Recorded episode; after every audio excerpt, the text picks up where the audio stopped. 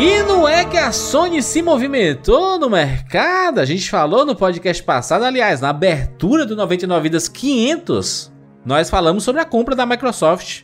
Na verdade, a compra que a Microsoft fez, né? Comprou a Activision Blizzard. Vai fazer, né? Ainda vai fazer. É, porque já disseram aí que não ia rolar, né? Não, não, é nem isso, é porque essas Demora coisas demoram mesmo, mesmo né? A negociação é. desse porte não é de uma hora Sim, pra outra. Sim, a Disney, Disney Fox foi mais de um ano, né? É, esse bagulho demora bem. Pra rolar o negócio. E a Sony se mexeu. A Sony botou as cartas na mesa. Poucas cartas. Mas colocou, né? O que foi que rolou, Felipe? É, a Sony anunciou aí que comprou a Band. Era... Oh, o Cracknet. Agora que o Faustão foi pra lá, é uma boa compra. Canal do é esporte. é uma boa, né? Não, a Band Studio aí responsável pelos primeiros Halos, né? Até o Halo. O último foi Reach. o Reach. Ah, é, que o Halo era bom, Felipe? Aí isso aí, cada um vai, vai, vai jogar, mas. Não, mas muitos é dizem é que sim. O último é bom. O, último o é Infinite é bem legal. Halo vai bombar, viu? Com. Finalmente vai, vai bombar com a série aí, hein? Você achou legal aquele Eu achei meio achei... cultura, hein, mano? Nada contra a cultura, mas. Sei achei. lá, meio Cultura? Não, as coisas da cultura da são. Cultura? Ah, porra, hoje em dia, cara, a Disney aí comendo solta a Marvel, os negócios top, sei lá, achei meio Achei melhor que Mandalorian, inclusive. Nossa. Eu nunca vi Mandalorian, não. Mas eu achei Chaves foda. Eu achei bem esquisito Chaves, não é possível, mano. Uma Como coisa assim, que cara? eu vi. Não, mas, Bruno, Bruno, você que é da área aí, e você que é um grande fã de Halo, o João Dica é da cinematografia também. O que que tem nessa galera que eles não usam a música do jogo no trailer, cara? É direito autoral? Não pode? É é? Provavelmente. É Porque Provavelmente. no trailer do Uncharted não tem a música do Uncharted, que é a mais épica de todas, o tema do é, Eu acho foda também. você utilizar a, a propriedade. É? E não usar como, a música, como caralho, né? o trailer do Halo não começa com a música lá, oh, o, clássica, tá ligado? É. Que a gente conhece. Uhum. O coralzinho. Eu como, mano? Entendo. Ficaria muito... Tipo assim, melhoraria o trailer 20% já, se tivesse só a música. Então, mas sabe o que pode ser? Eu acho que pode ser questão de licenciamento. Por quê? Porque o compositor da trilha na época, quando você assina a composição, é para aquela obra. Pro jogo, né? Então, por mais que a, que a Microsoft seja detentora da licença de Halo, da exploração, a trilha, por exemplo, pode ser assim, olha, do cara. essa trilha aqui é pros jogos, aí o, o seriado não tá coberto, entendeu? Pode ser isso. E aí o seriado teria que negociar com o cara, com o criador da música. Ou, oh, mas vai atrás, cara, não é possível. Eu, o trailer de Uncharted, eu, eu cheguei a ver fan-made de edição. Muito mais foda com, com a muito música. Muito mais foda, com certeza. Muito, a, a muito, música... Muito. A música é pedaço da nostalgia ali, né? Envolvida Sim. naquela franquia, né? E eu achei da hora. Eu achei assim, sei lá, eu não, eu não, tipo assim, eu não assinaria Paramount Plus por causa da série do Halo. Eu já assino e gosto, inclusive. É, achei bem esquisita também. Achei esquisito. Chaves, mano. Meteoros, porra, meteoritos caindo. Pô, você não vai falar que aquela Cortana tá esquisita, a Cortana, não? A Cortana, a Cortana tá Magalu. muito melhor, tá muito melhor Magalu. que a Magalu, mano. Não tá igualzinho, mano. Mas não é pra ser a mesma coisa. É, caralho. Magalu, os caras renderizam uma imagem dela fritando ah, ovo pra fazer um post porra. no Twitter. Não é uma série. É... eu gostei, mano.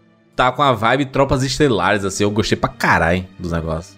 Eu, achei acho que vai ser bem bacana. Mas, acho que não vi nada de vibe de Tropas Estelares ali, não. Pô, Tropas Estelares é um bagulho super crítica social foda aí, cheio de ironia, de... Não tem nada disso ali, não, tá? Não, eu tô falando, bota... Tem um trailer aí, bota aí um, um minuto e trinta aí. Não deu o link aí. Essa, essa vibe aí, essa se aglomerar de gente num lugar fechado, num deserto, e as explosões, e comendo ali. Eu senti essa vibe Tropa de. É que o jogo, é que o, o cast aqui a gente vai pôr a capa relacionada ao jogo que a gente vai falar, obviamente.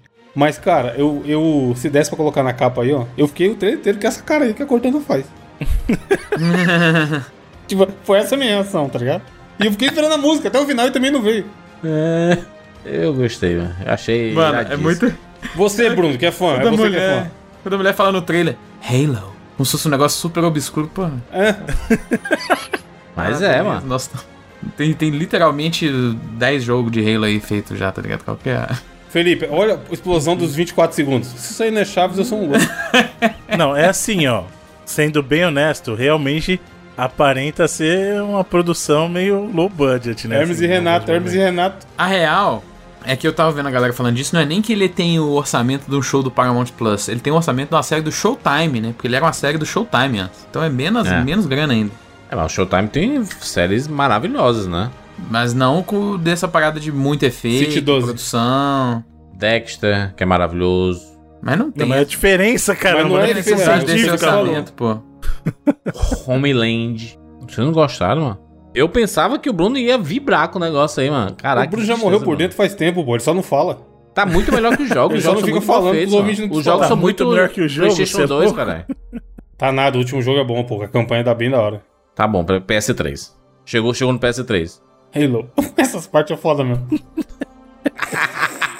Mas a adaptação do jogo, né, mano? Tem que falar assim, Halo. Ah, mano, é muito caído isso aí, na boa. Nem é que nem no, no filme do Resident Evil que tem um momento lá que fala assim: O que é isso? Resident Evil.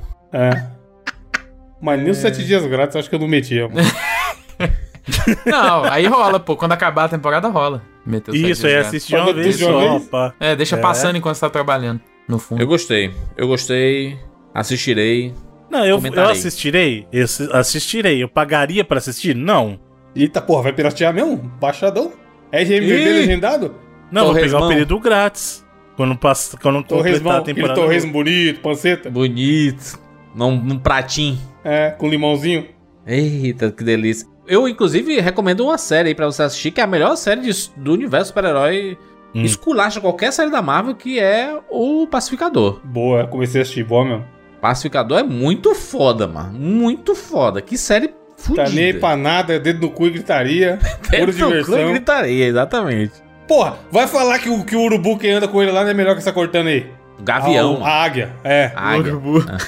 Muito mais bem feito que essa cortana. O urubu dá um abraçandinho ele, E mano. ainda é, ainda é animatrônico o negócio, não é um robô. Essa, essa cortana, a música parece, parece que ela tá com... Ela tá querendo Não, pagar, pior. cara. Não, parece que ela tá com prisão de ventre, ó. Fica vendo, parece que ela tá com prisão de ventre. Ela quer fazer cocô e não deixaram. Aguenta aí mais 10 minutos.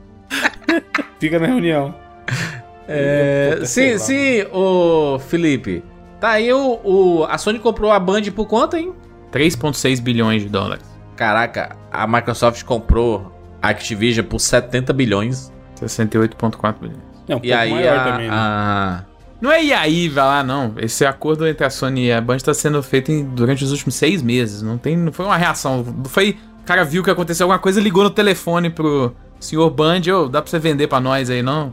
Então, a, a pergunta é: Destiny 3 exclusivo PlayStation? Também não, porque não é Eles um tavam- acordo. Felipe, foi assim, ó. Eles estavam negociando há mó tempão. Aí saiu a notícia da Microsoft comprar a Blizzard. Aí o cara da Sony só mandou o link pro cara da, da Band com o olhinho, tá ligado? Aquele É. olhinho assim, e aí? Nós Vai passar o Pix ou É. não vai, né? Daquele jeito. Mas também não é, Jurandir, porque a própria Sony já falou que o estúdio vai continuar trabalhando da mesma forma. É, independente, vai continuar podendo publicar seus jogos em múltiplas plataformas sem problema. É uma aquisição mais pelo. Um pouco do que a gente até falou naquela época da, da Activision, que tinha uns- alguns fatores eram além dessa disputa de consoles PlayStation e Xbox, que alguns fatores eram simplesmente pelo fator videogame, né? A receita que eles podem receber por ter uma empresa desse tamanho. E parece que a Band pra Sony é a mesma coisa num outro nível bem menor aí, né, claro. Mas é realmente usar dessa da estrutura que eles têm de jogos como serviço. O Destiny, é, no 99 a gente dá uma zoada boa nele, mas é um jogo que fez bastante sucesso, ainda tem muitas pessoas jogando. Sim. A Band é uma empresa que tem experiência muito boa em monetização contínua, né? Que é uma coisa que a Halo que ela PlayStation não fez? tem experiência direito. Vai sair, vão sair no PS5? Claro que Não, né? Não pode. Halo é uma IP da Microsoft. A única IP que a, que a Band tem é Destiny hoje em dia. Ela tá fazendo outra já há algum tempo, mas é. Por O enquanto é só que Destiny. não quer dizer, por exemplo, que isso não possa endereçar um ponto fraco que a gente já mencionou aqui da Sony, que a Sony tem muitos títulos de sucesso em diversos gêneros, mas a FPS ela não conseguiu emplacar ainda, apesar de eu amar o Resistance, mas nunca emplacou. Nem o próprio. É, na época lá da, da Guerrilla, mano, que o Zone não emplacou também. Então, esse é um ponto fraco em termos de first party que a Sony não tem e que nada impede de isso ser um bom movimento também. Não digo que foi em função de, mas de endereçar esse ponto fraco que eles têm, né? É.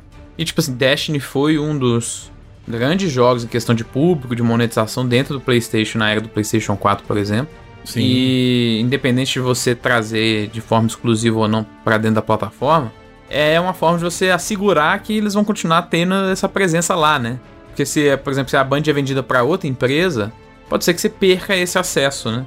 É, então é, é uma forma, vários jeitos assim de da Sony explorar essa parceria até fora da ideia da exclusividade, né? Então é um acordo bem diferente, assim, acho que é um puto exemplo de como que todas as empresas de videogame, talvez não tanto a Nintendo assim, estão olhando para o mercado de forma muito além dos seus próprios consoles, né? A Sony já tá jogando, é, publicando seus jogos no, nos PCs, né? A gente teve God of War saindo outro dia aí, vai sair Uncharted daqui a um tempo para PC, então todas as empresas estão olhando além dessa disputa tradicional, dependendo do, da, daquela ótica, né? Então, pô, existem é, movimentos que ambas estão fazendo que ainda é sobre é, o console, né? Sobre fortalecer o console, mas tem coisas que eles estão investindo também que é para além disso, para garantir que eles vão ter presença no futuro que pode ser fora desses consoles também, né?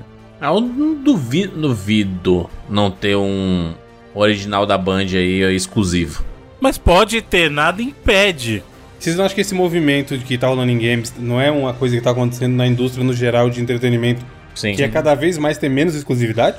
É sobre. É muito mais sobre conteúdo, né? E outra coisa, Sim. o conteúdo, quando você tem um conteúdo, a sua monetização não é só em cima daquele conteúdo específico. Por exemplo, Sony fez o Uncharted. O dinheiro que ela vai ganhar com o Uncharted não é só sobre o jogo, né? É sobre todo o licenciamento em volta, né? Então o que vale muito mais hoje é a propriedade e o poder que ela tem, né? Então você pode explorar essa propriedade em outros meios, assim. O próprio videogame tá aquecidíssimo o mercado de licenciamento de videogame para filmes, né?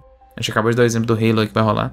Então, assim, é. Essas aquisições é sim muito por causa da, do conteúdo em si e do que, que esse conteúdo pode gerar, além até do própria plataforma que ele foi gerada, né? Que é no caso os videogames. Então, eu acho que é muito mais sobre isso também, né? Até esse valor 3,6 bilhões pela Band é bastante grana, assim, grana que muitas pessoas não esperavam eles pagar, mas até porque a gente também tá numa, numa época onde tá muito aquecido esse mercado de aquisição. Toda semana tem uma empresa comprando outra no mercado de videogame. E essas razões é tanto porque o mercado de videogame teve um boom muito grande nos dois últimos anos, né, por causa da pandemia. Ele realmente mudou um pouco de patamar dentro do entretenimento, virou uma coisa muito mais usual na vida das pessoas. E essas empresas ganharam tanto dinheiro que eles estão com muito dinheiro em caixa parado. E é melhor você gastar esse dinheiro com investimento, não gastar, né? Investir esse dinheiro em, em novas avenidas assim, do que deixar ele parado lá e perdendo valor por conta da inflação, né? Então, é por isso que a gente tem visto esse tipo de, de, de movimento também toda hora aí. O que eu acho, Evandro, que tu falou do, do movimento do mercado de entretenimento, na verdade o que tá acontecendo é o contrário, é a busca mais pela exclusividade mesmo, assim, a, a própria Disney, você não vê mais com nenhum conteúdo Disney, exceto dentro do, do Disney Plus, sabe? Existe uma briga gigante, a própria Netflix mesmo. Ela tá perdendo, ela já perdeu a ma maioria das suas, aliás, das obras que eram licenciadas para passar dentro da Netflix, né, séries e filmes, e ela tá investindo muito no catálogo próprio, né, para ela não depender de outras, né?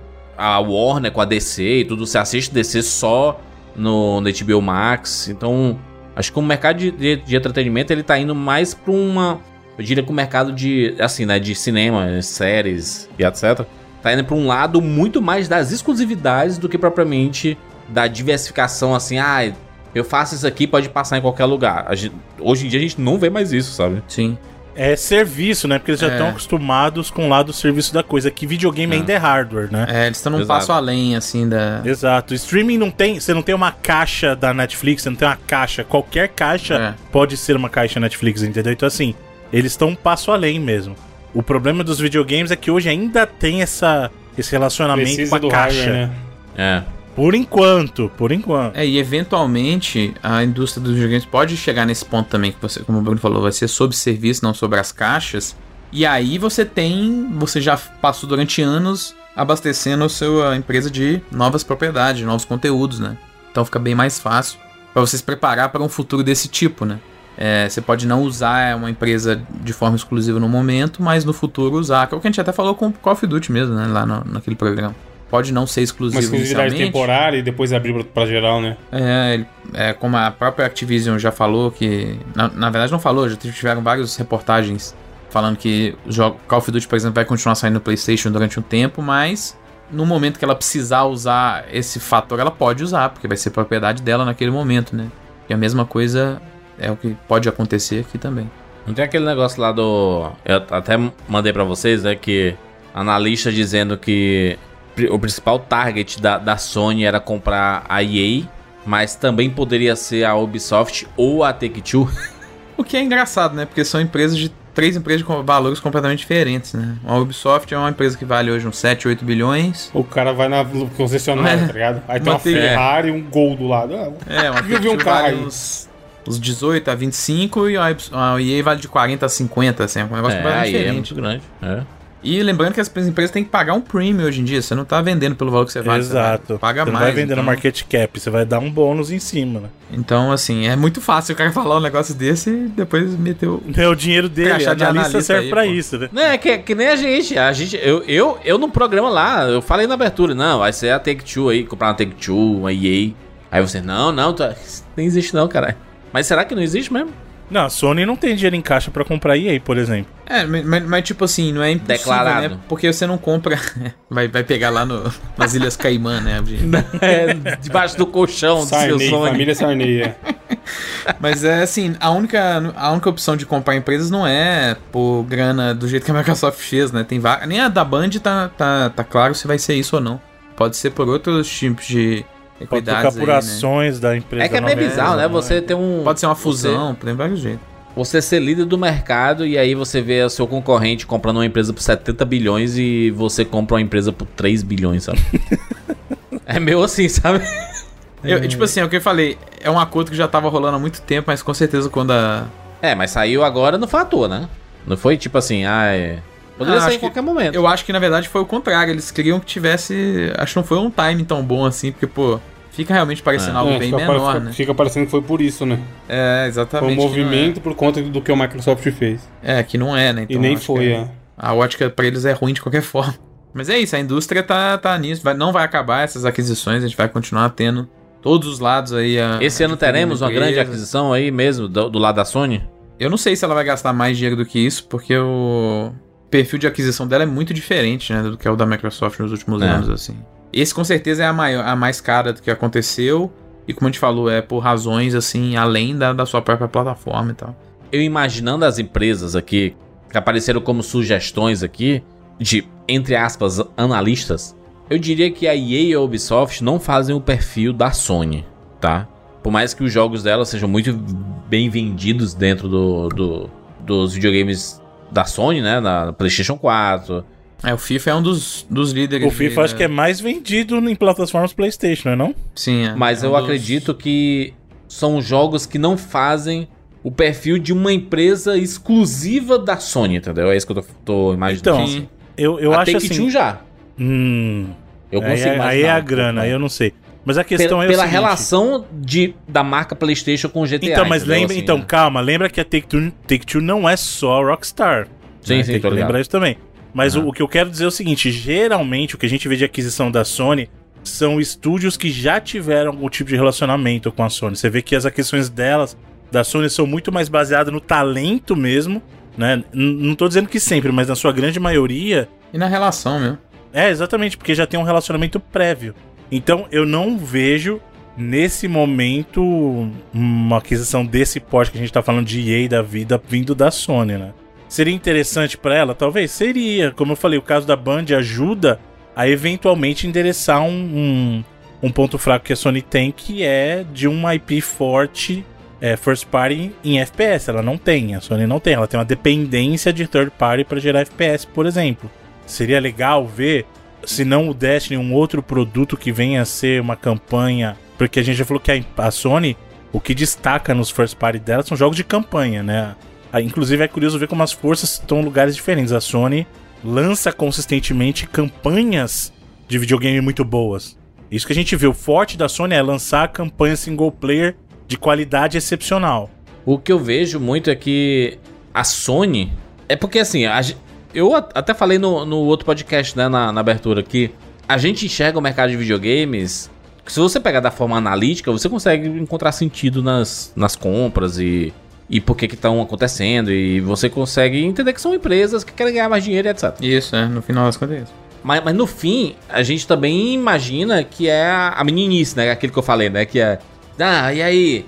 Agora que ela comprou. A Microsoft comprou a Activision, a Blizzard. Aí a Sony foi lá e pegou uma ex-empresa que era um carro-chefe deles, assim, que produzia os jogos extremamente populares para a Microsoft e agora é da Sony. A galera que, que rachou, né? Não tem uma galera que rachou da Band com, com a Microsoft, né? Não, a Band inteira, na verdade, depois da conclusão do Reach, como empresa ela saiu. Eles pediram para na época para realmente se desligarem para virar uma empresa independente na época mesmo. Eles dispensaram, eles foi, foram eles que pediram o divórcio, tipo assim, eles Foi tipo isso, e a Microsoft aceitou na época. Você não é bom, não, não é boa o suficiente para mim. Não, mas por pouco ela não acaba voltando diretamente, porque se tivesse ido pra frente aquele negócio da Activision e tivesse dado uma incorporação na Band, hoje a gente estaria falando da Band É, voltando. Mais ou menos. Ah, isso não é exatamente informação pública, mas a Microsoft tentou comprar a Band também nos últimos anos aí e teria recusado porque a Band teria pedido dinheiro demais pelo que a Microsoft achava que ela valia, entendeu? Então, Ih. poderia ter acontecido de outras formas aí também. Então foi uma resposta quase que executiva, né? Não é muito de na prática do que a gente imagina de jogos, mas executiva é assim, ó. Eles quiseram a gente, não vocês, seus otários. É, isso eu não sei. não é bem assim que funciona, não, né? Bem assim que os caras pensam mesmo no negócio de bilhões. É. Mandou um segundo, mandou um sticker, né, na sequência. É, é rico fazendo riquice, né, mano? Esses caras, mano. Os cara é rico, os cara- eu acho que os caras é ricos porque eles não fazem isso, mas beleza. Exatamente. Mas é, é, é legal que isso tá gerando um tanto de especulação e. Não é nem especulação, mas é os desejos da galera. Ah, fulano tem que comprar a Square agora. Fulano tem que comprar a Capcom. Sim. Sei lá, quem tem que comprar a SEGA. A Konami. Compra a Konami que tá na baixa. É o foda que, tipo assim, os caras falam, ah, a Microsoft agora tem que comprar a SEGA pra presença no Japão.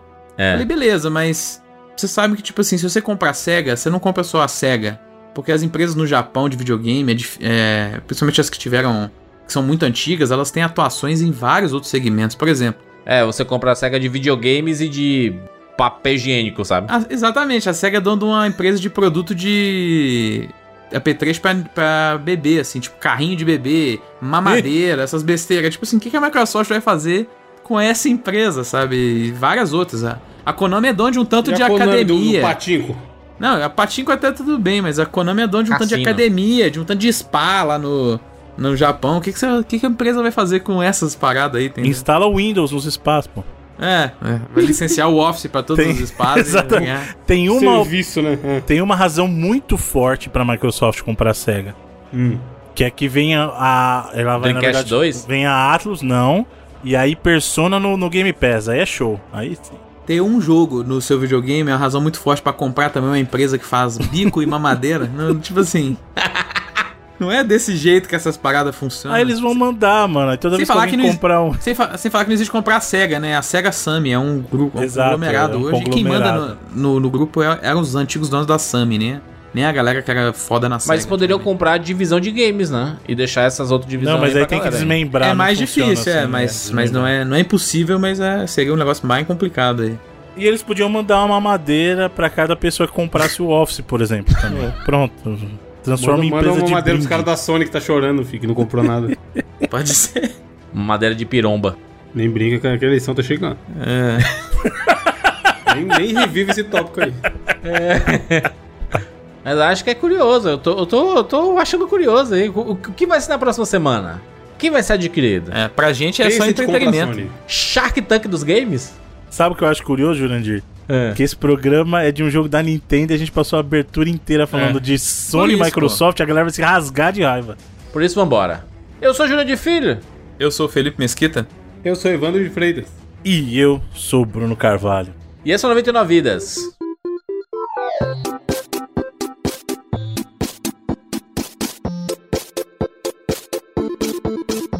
Pula, pula, pula, pula, pula.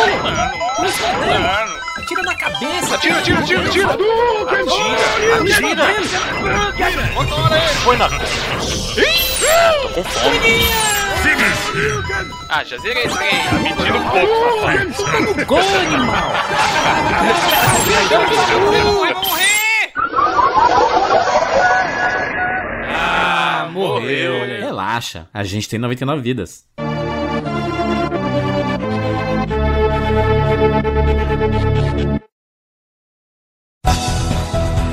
E vamos falar da nossa assinatura do 99 Vidas. Sim, você quer ouvir o 99 Vidas bônus? Você pode ser assinante do 99 Vidas, porque além de você receber todas as semanas o 99 Vidas Bônus, você faz parte do nosso grupo lá no Telegram. Você acessa a plataforma do Sparkle, acessa aí 99vidas.com.br barra cine. E agora, né, em parceria com nossos amigos lá da Criato, temos um benefício aqui para os nossos assinantes.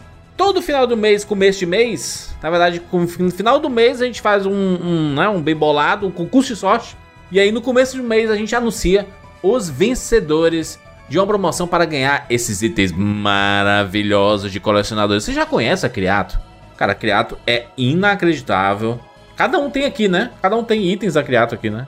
Criato Decoração Gamer. Exato. O Wellington fez pra gente aí alguns sob medida, alguns ele fez de presente para dar pra gente, sem falar os quadrinhos que ele fez especiais do 99 Vidas aqui também, né? E agora todo mês, duas pessoas aí vão poder ganhar itens dessa mesma qualidade aí também, as pessoas que assinarem é, o 99 Vidas lá na Sparco. Lembrando que o Instagram dele é criato.oficial. Isso. Recomendo você acessar para você ver o absurdo que tem lá. E aí, dois vencedores este mês por serem assinantes em dia do 99 Vidas, né? E receberem lá todos. Toda semana a gente lança um bônus novo. Você já pode ouvir mais de 180 edições do bônus. É muita coisa legal. E aí nós temos já dois vencedores que irão ganhar um item, cada um deles da Criato, né? Vão, vai ter um rolê aqui, vão entrar em contato, mandar mensagem, e-mail e tudo mais. É o Gel Daniel Medeiros e o Henrique Sarri Santana foram os vencedores. Muito obrigado, primeiramente, por serem assinantes do 99 Vidas. Vocês acabam de ganhar um item maravilhoso. E quando vocês receberem, tá? Manda uma foto pra gente que a gente mostra Sim, aqui. A gente, qual, a gente quer é postar que foi pago incorretamente. Exato. E mar marca lá no Insta o nosso perfil e o perfil da Criato também, né? Criato.oficial e o 99 Vidas Podcast. E outro, Bruno, é personalizado, né? Então cada um deles vai ganhar uma parada exclusiva para eles, né? Só, eles, só ele vai ter esse rolê, né? Exatamente. Né? É só vocês irem lá no perfil, dar uma olhada no, nas coisas bacanas que tem. E aí e depois entrem em contato que eles podem ter o item exclusivo aí de vocês. O trabalho deles é fantástico, né, mano? Eles fizeram alguns itens pra gente. Inclusive, ele fez um painel pra mim do Mars, mano. Que é o projeto que eu tô fazendo lá com a Cubite. Lindaço. Lindaço. Tu nunca cara. mostrou essa foto, não, hein, Bruno? Já mandei sim, o senhor Mandou no grupo, pô. Mandei Aí no foi, grupo. Né? Verdade, verdade, verdade. um dia prestigiou o grupo. Pois é. Mas é, é isso, é isso. Você assina o 99 Vidas, está ajudando o nosso projeto, você recebe o bônus toda semana. Você interage com a gente no Telegram e lá no grupo do Spark. Afinal, a gente lê muitas das, das perguntas de vocês nos bônus que a gente faz. E ainda você ganha coisas. Olha que, cara. Que vida fácil. Né? Lembrando que a gente sorteou duas pessoas, Jurandir, porque a gente tinha comentado no ano passado que seriam um, um assinante da Twitch e um apoiador aqui do Sparkle. Porém, como a gente não tá fazendo mais Twitch, a gente jogou para esse mês para fazer os dois aqui dos apoiadores do Sparkle. É, mas daqui pra frente vai ser só um, né? Não, pode se manter dois, né, porra? Ou pode vamos, se manter dois. Vamos pedir pro Elton lá, vamos ver. Vamos aguardar. Vamos falar também sobre a Lura, exatamente. alura.com.br. Tô acessando aqui, ó. alura.com.br barra promoção barra 99 vidas. Ou 20,99 vidas tem 10% de desconto ao acessar os mais de mil cursos na Lura. Na verdade, tem quase 1.400 cursos, né? Tem muito mais de que mil cursos. E crescendo, Jurandir. Isso, isso que é a grande vantagem da Alura aí, que é a maior plataforma de ensino online aí do Brasil. E você encontra os cursos nas mais diversas áreas do conhecimento com apenas uma assinatura. O que eu, que eu acho curioso aqui, Bruno, é que o site da Alura tá cada vez mais, mais bonito aqui, né? A galera que trabalha aí com desenvolvimento, né, só tem, só tem crânio. Lembra da expressão? Crânio. Uhum, só tem os feras trabalhando aqui com eles, cara, tá cada vez mais bonito, tá muito mais fácil você encontrar cada escola, né? Cada escola aqui específica da Alura é a maior plataforma de tecnologia, maior escola de tecnologia desse país. Você vai achar lá escola de programação, escola de front-end, data science, de UX, de mobile, inovação e gestão. Esse inovação e gestão é um dos que eu mais tenho interesse, porque a quantidade de cursos que tem aqui é absurda. Ó, acabei de abrir aqui, ó. Escola de Inovação e Gestão. Veja todos os 247 cursos. Meu Minha Deus. Nossa Senhora, mano.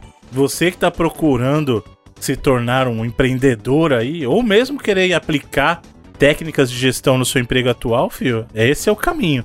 247 cursos só nessa área do conhecimento, inovação e gestão, hein? Sim. Aqui, ó, transformação ágil, certificação, governança organizacional, gestão de qualidade, liderança e gestão de equipes. Cara, é um, um, um negócio maravilhoso. É bom ter a duração, né? Tem aqui, ó, 8 horas de curso, 6 horas de curso, aí curso em vídeo, em podcast. Aliás, Jurandir, posso fazer um comentário importante? Pois não. Porque você trouxe a questão da- das metodologias ágeis, e mesmo para quem não quer trabalhar na parte de, de gestão, mas trabalha na parte de tecnologia, sabe muito bem que Scrum, Kanban, aí faz tudo parte do nosso dia a dia. Então, vale o treinamento também, mesmo para. Ah, mas eu não quero ser. Você tá falando, sou anti-empreendedor, não quero ser um empreendedor. Não, querido, não é só pra galera que quer empreender, mas pra você também que quer se tornar um profissional melhor na área de tecnologia, que sabe que os projetos hoje em dia são todos liderados usando metodologi- metodologias ágeis, cara. Então, fiquem ligadinhos. Tem um aqui que eu vi aqui, Bruno, na negociação e comunicação. Curso de negociação, práticas essenciais. E aí, essa, é a parte 1, e tem o curso de, negociação, parte 2, técnicas avançadas. Olha aí, pra você ser um vendedor, conseguir negociar bem. Que existem técnicas, né? Com certeza. Você pode aprender aqui fazendo curso. Na Alura, e o bom é que você, com uma assinatura, você tem acesso a todos os cursos. Pode fazer todos, né? Vai abrindo assim, um por um. No fim do ano, você vai estar com 50 certificados. E eu quero ver você não ser contratado, rapaz. O que, o que as pessoas estão buscando hoje em dia são profissionais que conseguem desenvolver vários papéis. E aí você pode achar parte desses papéis aqui dentro da Alura. alura.com.br barra promoção barra 99 vídeos para você garantir 10% de desconto.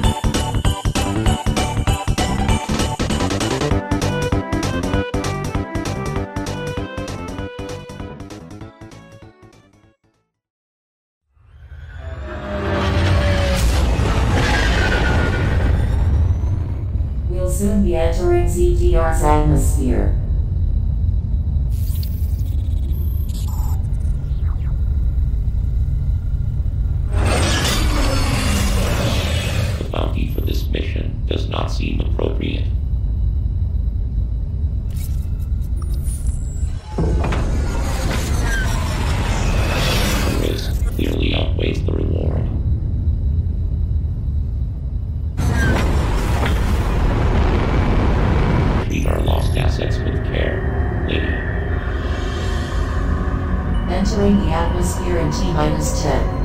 9. 8. 7. 6. 5. 4. 3. 2.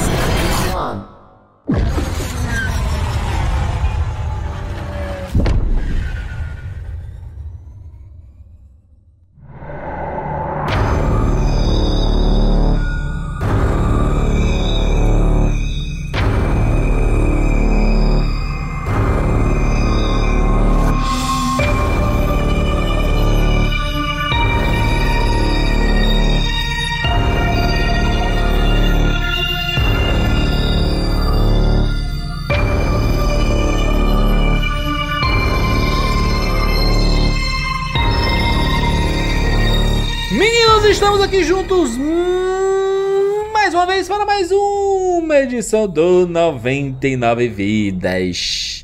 E dessa vez vamos falar sobre um dos jogos. Ele é top 2, Bruno? Top 3? No nosso, da nossa seleção, ele foi o segundo jogo do ano aí. Segundo jogo. O pessoal disse aí, né? Meu Deus. Ah, não vamos mais fazer esse negócio de dos três melhores jogos do ano. No começo do. Toma, já fez Take Two? Na verdade, It Takes Two. Uhum. E aqui sobre Metroid, Metroid Dread, na verdade, né? Jogo lançado para Nintendo Switch exclusivamente. Bruno, você é o maior fã de Metroid aqui, né? Convenhamos. Creio eu que sim. com certeza. Nesse grupo aqui, você, você é o maior fã de Metroid e você é uma pessoa chata. Isso é um fato, né? Creio eu que sim também. Estamos, Você é o estamos mais de chato acordo? do grupo? Eu sou o mais chato do grupo aí. é Estamos, uma- estamos de acordo, né? Estamos de Você é uma acordo. pessoa que reclamou muito da franquia Metroid nos últimos anos. Pelo menos nos últimos 12 anos que nós estamos aqui.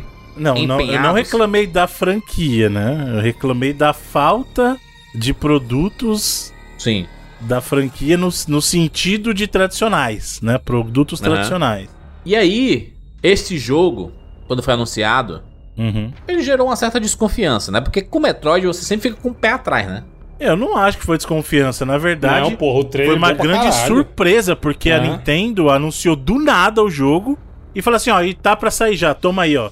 Guarda um pouquinho que já tá aí. Foi uma super é, surpresa e eu digo muito positiva pra, pra galera, porque é importante lembrar que a gente não via um jogo Metroid 2D propriamente dito, uma sequência, né? Desde 2004. Tempo considerável, né? Isso, porque assim, a- ne- dentro desse período. não é Quase que não 20 anos, caralho. Sim, foram, na verdade, se você considerar que o jogo saiu em 2021, são 17 anos, né? É. Então, assim, o que, aliás, 2004 não min- minto. O Metroid Fusion, na verdade, é de 2002, então são 19 anos, né? O lançamento original do Metroid Fusion é de 2002, que é o Metroid 4. Hum. Depois disso, nós tivemos sim outros jogos, né? Nós tivemos os Met- a Metroid Prime, por exemplo, né? Que saiu depois disso, né? O Metroid Prime é do mesmo ano de 2002 e depois as sequências saíram depois disso. Nós tivemos algumas atrocidades saindo pro DS, com aquele Metroid Hunter lá, aquela atrocidade do 3DS, que é o Federation Force. Mas a gente não tinha até então uma sequência do Metroid Fusion. A gente até teve um trabalho em Metroid 2D no 3DS, que foi o Samus Returns, que é o remake do, caralho, do Metroid diga-se de 2, que era muito bom também. Quiçá melhor que esse daí, mas falaremos daqui a pouco. Olha, é uma opinião ousada, por que Eu- não, hein? Não sei, vamos ver. Mas aí a Nintendo chegou do nada surpreendendo todo mundo e falou assim: ó, tá aqui, ó. Lembra aquele Metroid que a gente falou lá em 2005, que era pra ter saído pro DS? Tá aqui. É o mesmo, é o mesmo jogo entre aspas, que ele É carregou o mesmo nome. Né? É. É, ele carregou o mesmo nome. É uma sequência direta do Metroid 4, que é o Metroid Fusion. Uhum. Eu não acredito que seja o mesmo jogo, porque eu acho que de lá pra cá muita coisa mudou, até por causa da interferência da Mercury Steam, que eles fizeram um ótimo trabalho com o Samus Returns. Até porque também, Bruno, eles tentaram trazer esse jogo de volta duas vezes. Tanto Exato, logo depois dos do, anos. É, logo depois do Fusion lá, é, em 2005. Depois tentaram no DS também, na época mais ou menos de 2008 ali, mas ainda sentiu que não tinha o hardware necessário para entregar aquele tipo de jogo, né? E, igual você falou, é, depois da, da Microsoft ter feito um remake aí para o 3DS, que é o Samus Returns, o Sakamoto, que é o produtor principal de Metroid dentro da Nintendo, entendeu que eles estavam prontos ali para tentar fazer aquele jogo que a Nintendo tanto queria lançar desde aquela época lá na, Uhum, ainda da- entregar a visão. Esse jogo é feito pela Retro Studios, né? Hum, Não. Mercury Steam. Mercury Steam. É um estúdio espanhol que fez alguns jogos de Castlevania durante um- alguns anos aí também, trabalhou com a Konami. Ela fez os Castlevania 3D e também fez aquele Metroidvania do Castlevania 2D pro 3DS, né? 3DS, exatamente. É um estúdio conhecido por isso e até também por várias polêmicas lá de condições de trabalho lá É. na indústria da Espanha. Ah, não, ela, ela é co- bem infame. A a- Retro é do Studios, Prime, ela- Jurandir. É do Ela Prime. fez os Prime, né? Os- Isso, falando exatamente. Os Prime aí, o- E não só os Prime, né? Fez os, os Metroid Prime e os Donkey Kong, né? Também. o- Isso, isso. Returns É que no Metroid Fusion, né? eles fizeram os Primes. E aí nas outras franquias da Nintendo eles trabalharam no Donkey Kong e trabalharam acho que numa versão do, do Mario Kart também, se eu não me engano. Mas o projeto tava no. Inicialmente tava na- na- nas mãos da, da Retro Studios, né? Não, da própria Nintendo mesmo. Internamente. Porque a Nintendo, ela internamente, ela tem vários times e produtos Uhum. assim sendo desenvolvidos. E aí, às vezes eles pegam um conceito e passam pra, pra outro estúdio também, um estúdio Uhum. externo. É, aí, na caso. verdade o Metroid 2D, ele sempre foi produto, até, até o Samus Returns, né, ele foi produto interno. Ele sempre foi produto de estúdios dos R&D da Nintendo da vida. E eles só mudaram isso em função, sim, da experiência positiva que eles tiveram com a Retro, com a entrega do Prime. E também, apesar de não ter sido uma experiência tão... O resultado em si não, tem sido, não tenha sido tão bom, com o Other M. Né? O Other M foi um outro jogo Nintendo que aí ele tá meio que um híbrido, né? Ele é- não é totalmente 2D e não é 3D também. E foi um produto que eles já tiveram também é, uma parceria. Ali foi com a, Teen Ninja. com a Team Ninja, né? Então eles já estavam meio que enxergando a possibilidade de trazer os estúdios para trabalhar com a franquia. E aí calhou que o trabalho da Mercury Steam no Samus Returns ter provado ser um acerto muito grande, né? Foi muito grande, assim, um jogo que Ele é um remake, como a gente falou, do, do Metroid 2, né? Que é The Return of Samus, que é um jogo que era até então, né? Agora com o remake ele tá em outra plataforma, mas era exclusivo do Game Boy. O que é uma coisa muito doida, porque esse jogo é muito bom. E o único jeito que você tinha de jogar era no Game Boy. Sabe? Ele era muito melhor que o primeiro Metroid e construiu muitas das, ba da, das bases do que a gente viu no Metroid 3, que é o Super Metroid, né? O Metroid do Super Nintendo. Então foi muito legal ver como a galera abraçou esses Samus Returns e o trabalho que o pessoal da, da Mercury Steam entregou, cara. Uma qualidade sensacional. Que também prestou muito porque a gente veio ver no Dread. Né? O próprio movimento que eu sei que o Evandro adora lá, que é o Perry, nasceu no Samus Returns, né? Bom o jogo, modelo que a gente conheceu. E bom também no Dread. Isso é uma coisa que é nova e. Quer dizer, não é nova, né? Porque já tinha no Return. Mas dá uma dinâmica muito legal pra, pro gameplay, né? Sim. Principalmente do jeito que é aplicado. E também ele trouxe um outro, uma outra vibe para Metroid. Isso eu, isso eu acho que é a maior mudança que as iterações da Mercury Steam trouxeram. O Metroid e o Samus Returns, ele já tinha uma puxada um pouquinho maior pra ação que os outros Metroids não tinham. Metroid, se você parar pra pensar, você nunca pensou em Metroid como um jogo ação. O que, que sempre chamou a atenção de Metroid? É aquela coisa do mistério, é uma coisa, uma experiência mais multissensorial, exploração. As pessoas não imaginavam Metroid como, ah, um jogo de ação, eu quero dar tiro pra caramba, pá, pá, pá. Não era isso. É, exploração, né? Acho que a coisa que mais ficava na minha cabeça com o Metroid era Isso. a, a parada da É exploração. uma experiência de ia- suspense e tal. Ah, e os sim. jogos da Mercury Steam trouxeram uma outra veia. O próprio Samus Returns já começou a enveredar por um lado bem mais intenso de ação. E que culminou no que foi o Dread, que aí eles mudaram bastante o foco, assim. Eu diria até, o foco saiu bastante de exploração. Ainda tem exploração, mas não é no mesmo nível que era antes. Não, não é nada, Bruno. Ele é muito mais guiado. Mas muito É, mais guiado. linear. E- mas assim, isso também gera uma coisa até do próprio Fusion, tá? O Metroid Fusion, muita gente reclama que o Metroid Fusion que saiu depois do Super Metroid já tinha um jogo mais orientado com a existência do Adam lá, que era a inteligência artificial do jogo, meio que ah, trancava uma porta e falava, vai pra lá. E isso incomodou um pouquinho as pessoas, né? Porque deixava o jogo entre aspas mais linear. E ainda tem, né? O Dread ainda tem um pouquinho disso porque eles ainda meio que apesar que é bem menos que no Fusion, eles mencionam meio por cima o que, que você tem que fazer ali, onde gostaria que você fosse. Mas sim, ele é uma experiência bem mais, ó, digamos assim, linear do que eram os Metroids do passado, né? Acho que o mapa é muito bom, né? O, mapa desse Metroid, assim, eu acho que uma das maiores qualidades de jogos Metroidvania, né? No caso aqui, Metroid Metroid, né? jogos Metroid, é ter um mapa bom, mano. Como, como me irrita um Metroidvania que não tem mapa bom? Isso me, me afasta, na verdade, do jogo. Mas nos antigos era meio, era meio. Você ficava perdido direto. Sem saber o que fazer. Eu acho que até o que aconteceu foi o seguinte: as pessoas esqueceram um pouco do que é jogar Metroid e muitas pessoas ficaram irritadas com esse Sim. quando se sentiam perdidas. Apesar de, eu acho que em alguns momentos realmente teve um probleminha de, de design É, ali. Falta né? um pouco de. aquele set telling, né? Que é tipo, você tem um ambiente, tem um, um pedaço que tem uma coisinha diferente que é pra você entender que Uhum. ali tem, tem uma mudança. Alguns momentos ali nesse jogo não tem isso mesmo. É. E fica meio estranho, né? Tipo, eles acham que. Mas não atrapalha o jogo, né? Não, no geral não. Na não experiência que é um geral, não. Até porque. Ponto muito pesado, não. o que eles fizeram também, e é uma novidade desse Metroid, entre aspas, eu vou explicar por que que é isso entre aspas, que é a figura dos M's, né? Que são aqueles robôs que te dão Essa um é elemento de novidade, tensão. É. Só que assim, se você parar pra pensar, os M's são uma evolução de outros inimigos que a gente viu antes. Por exemplo, a própria Dark Samus, a SAX, que são os inimigos que toda vez que eles apareciam você não tinha como combater, tinha que fugir.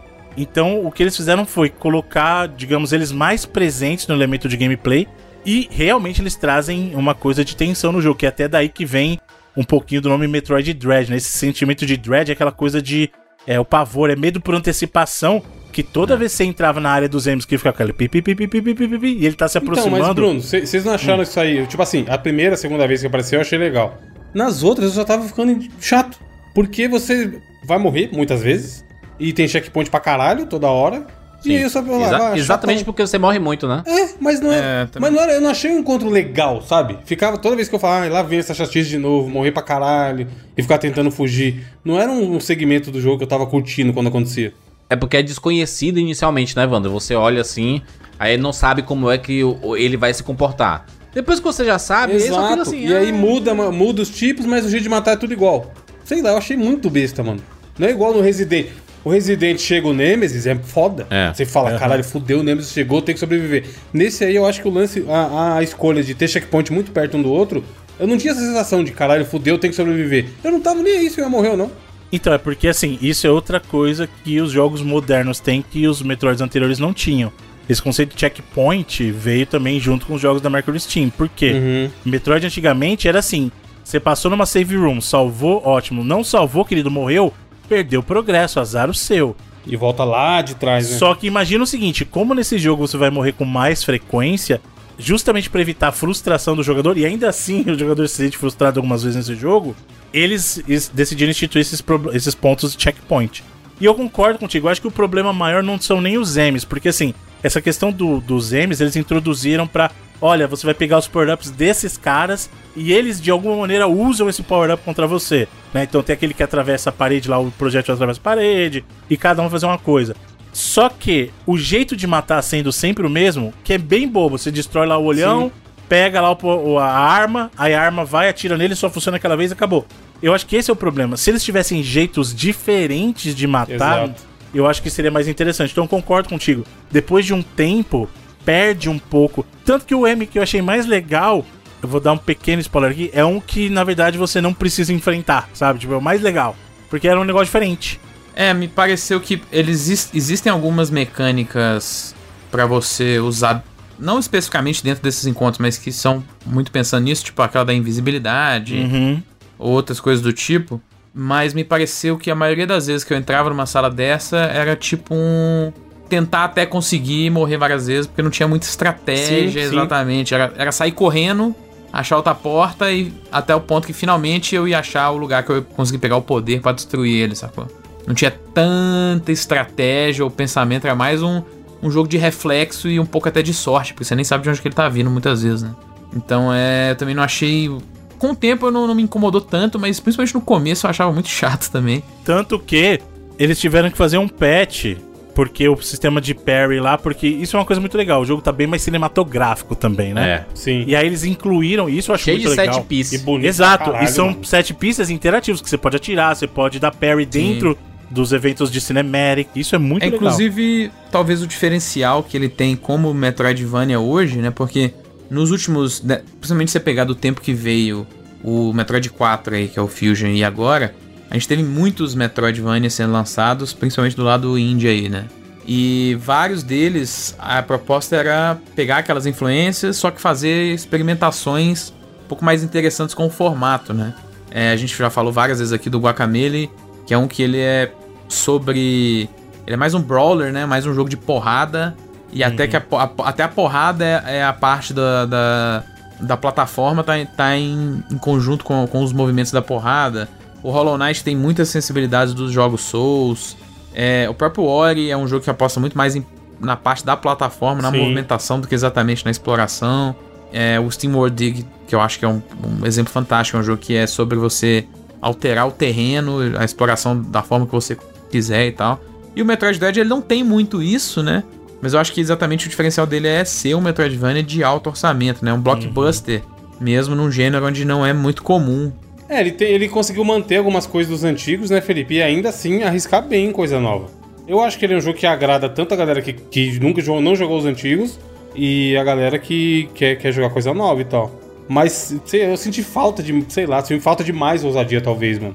É, eu acho que ele é mais essa ideia de trazer o Metroid em 2D para um patamar onde você não geralmente não vê jogos 2D de um pouco Sim, de escopo sim. mesmo.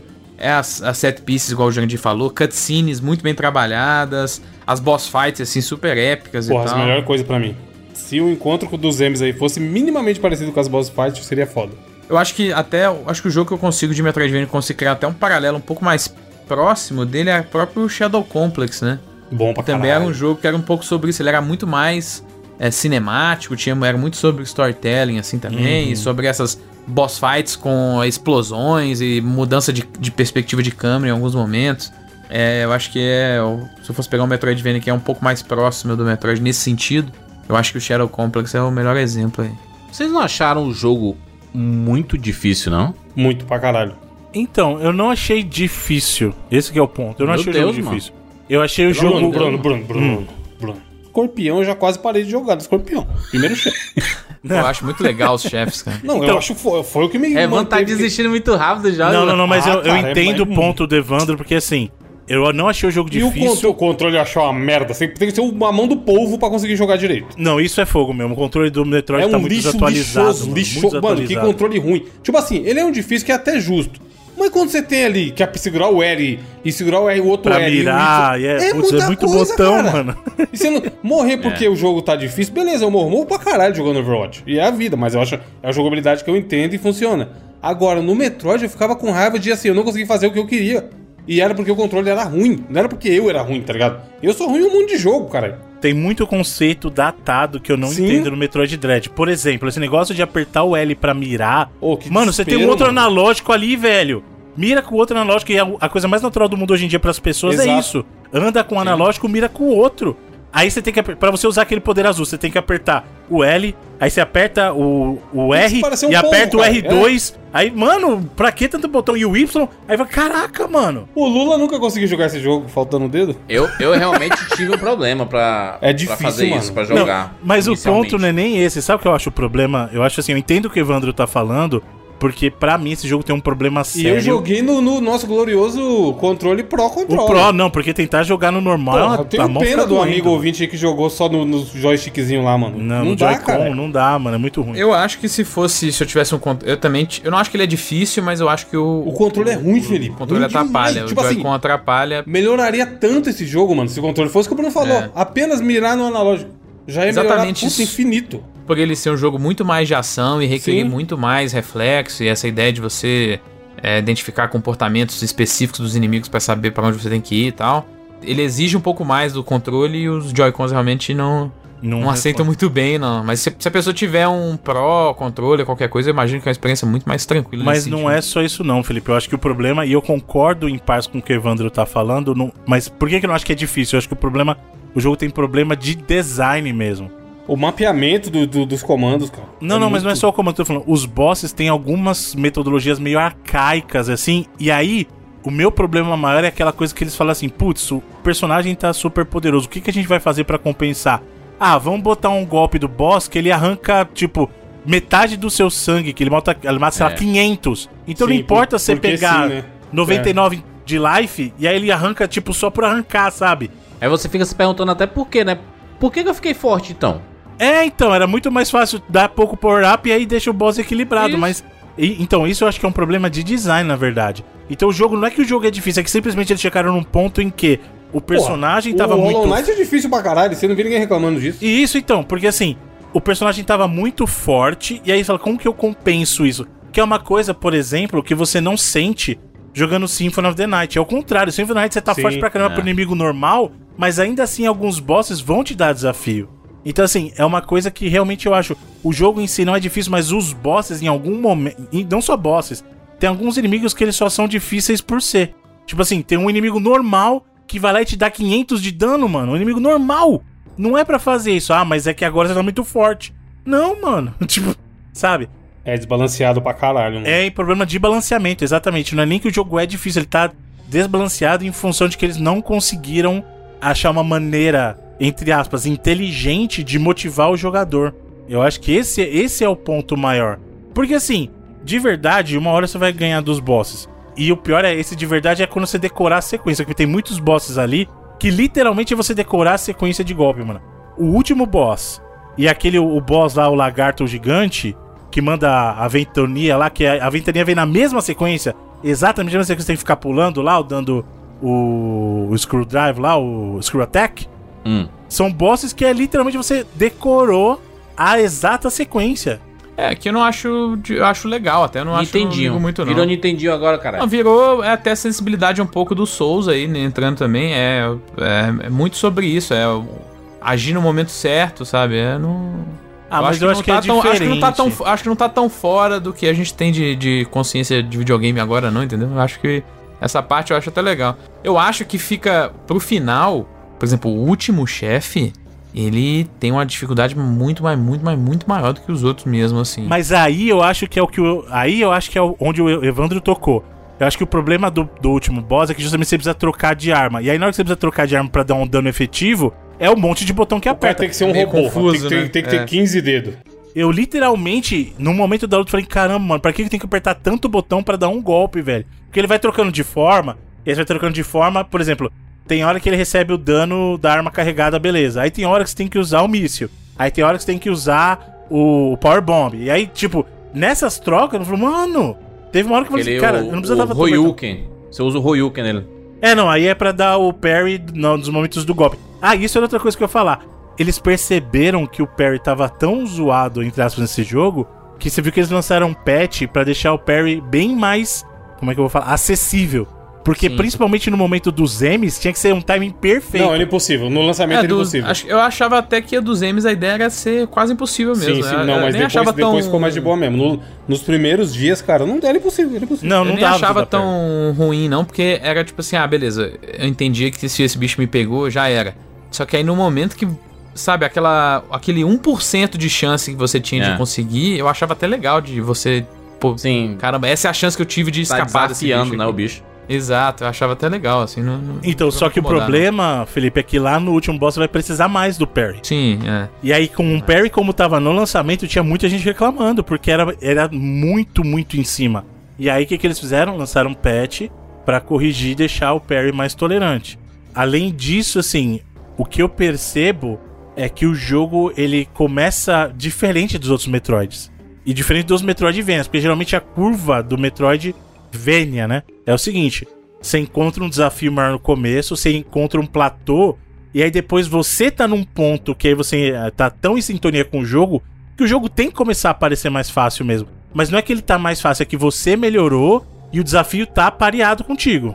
O problema dele é justamente isso que eu falei. Aí eles perderam esse momento e falaram assim, cara, é dano. O inimigo simplesmente vai dar é, mais a dano dificuldade porque é baseada é em dano. É, é zoado. E- em qualquer jogo isso não funciona. Foi o que eu falei. O primeiro chefe, o escorpião, eu já quase desisti de jogar o jogo. Porque eu tava sentindo que, porra, é- não é culpa minha essa dificuldade aqui, tá ligado? É o jogo que tá desbalanceado. Um vacilo bobo, tome, morre. E tava lá, com, com cavidinha de 100, sei lá, e míssil pra caralho. E mesmo assim, sei lá, eu achei muito difícil. Desnecessariamente difícil. E eu tenho uma coisa também que algumas pessoas reclamaram que eu até entendo que foi a distribuição dos power-ups. Que tem, assim, tem momentos que você pega muito, aí fica um platôzão sem achar nada. É real isso, viu, mano? Isso é Ei, Bruno, bizarro, cara. Vou- bizarro. tem- Tem, tem muita um- habilidade também, né, no geral. assim. Tem, tem. É. Você às vezes fica. O legal do Metroid é você realmente achar esses, essas habilidades, né? Uhum. Esse- esses itens. Que normalmente estão escondidos, alguns estão à mostra, mas você tem que fazer tipo um puzzle na- no, no cenário pra achar a forma correta de entrar e, e, e pegar aquele item. Mas às vezes você passa um tempo sem pegar nada, cara. Eu realmente eu sinto falta de alguns cenários. Pra mim, Metroid, todo cenário tem que ter alguma coisa pra pegar, mano. Sabe, eu acho que é uma coisa até que é bem comum nos jogos de hoje em dia, né? Sempre ter alguma. É uma certa recompensa, né? Você ter alguma coisa pra pegar. E às vezes você passa um tempão sem pegar nada aqui. E aí, outra coisa também, quando pega, é, ele já te mostra exatamente como você tem que fazer, praticamente. Falta ter um tutorial de controlar o boneco sozinho. Eu achei isso meio zoado. Porque eu lembro dos antigos você ficar, pô, beleza, peguei isso aqui, o que eu faço agora? Onde eu uso? Então, é porque geralmente veio aquela coisa que o Felipe falou, que é o trabalho de level design.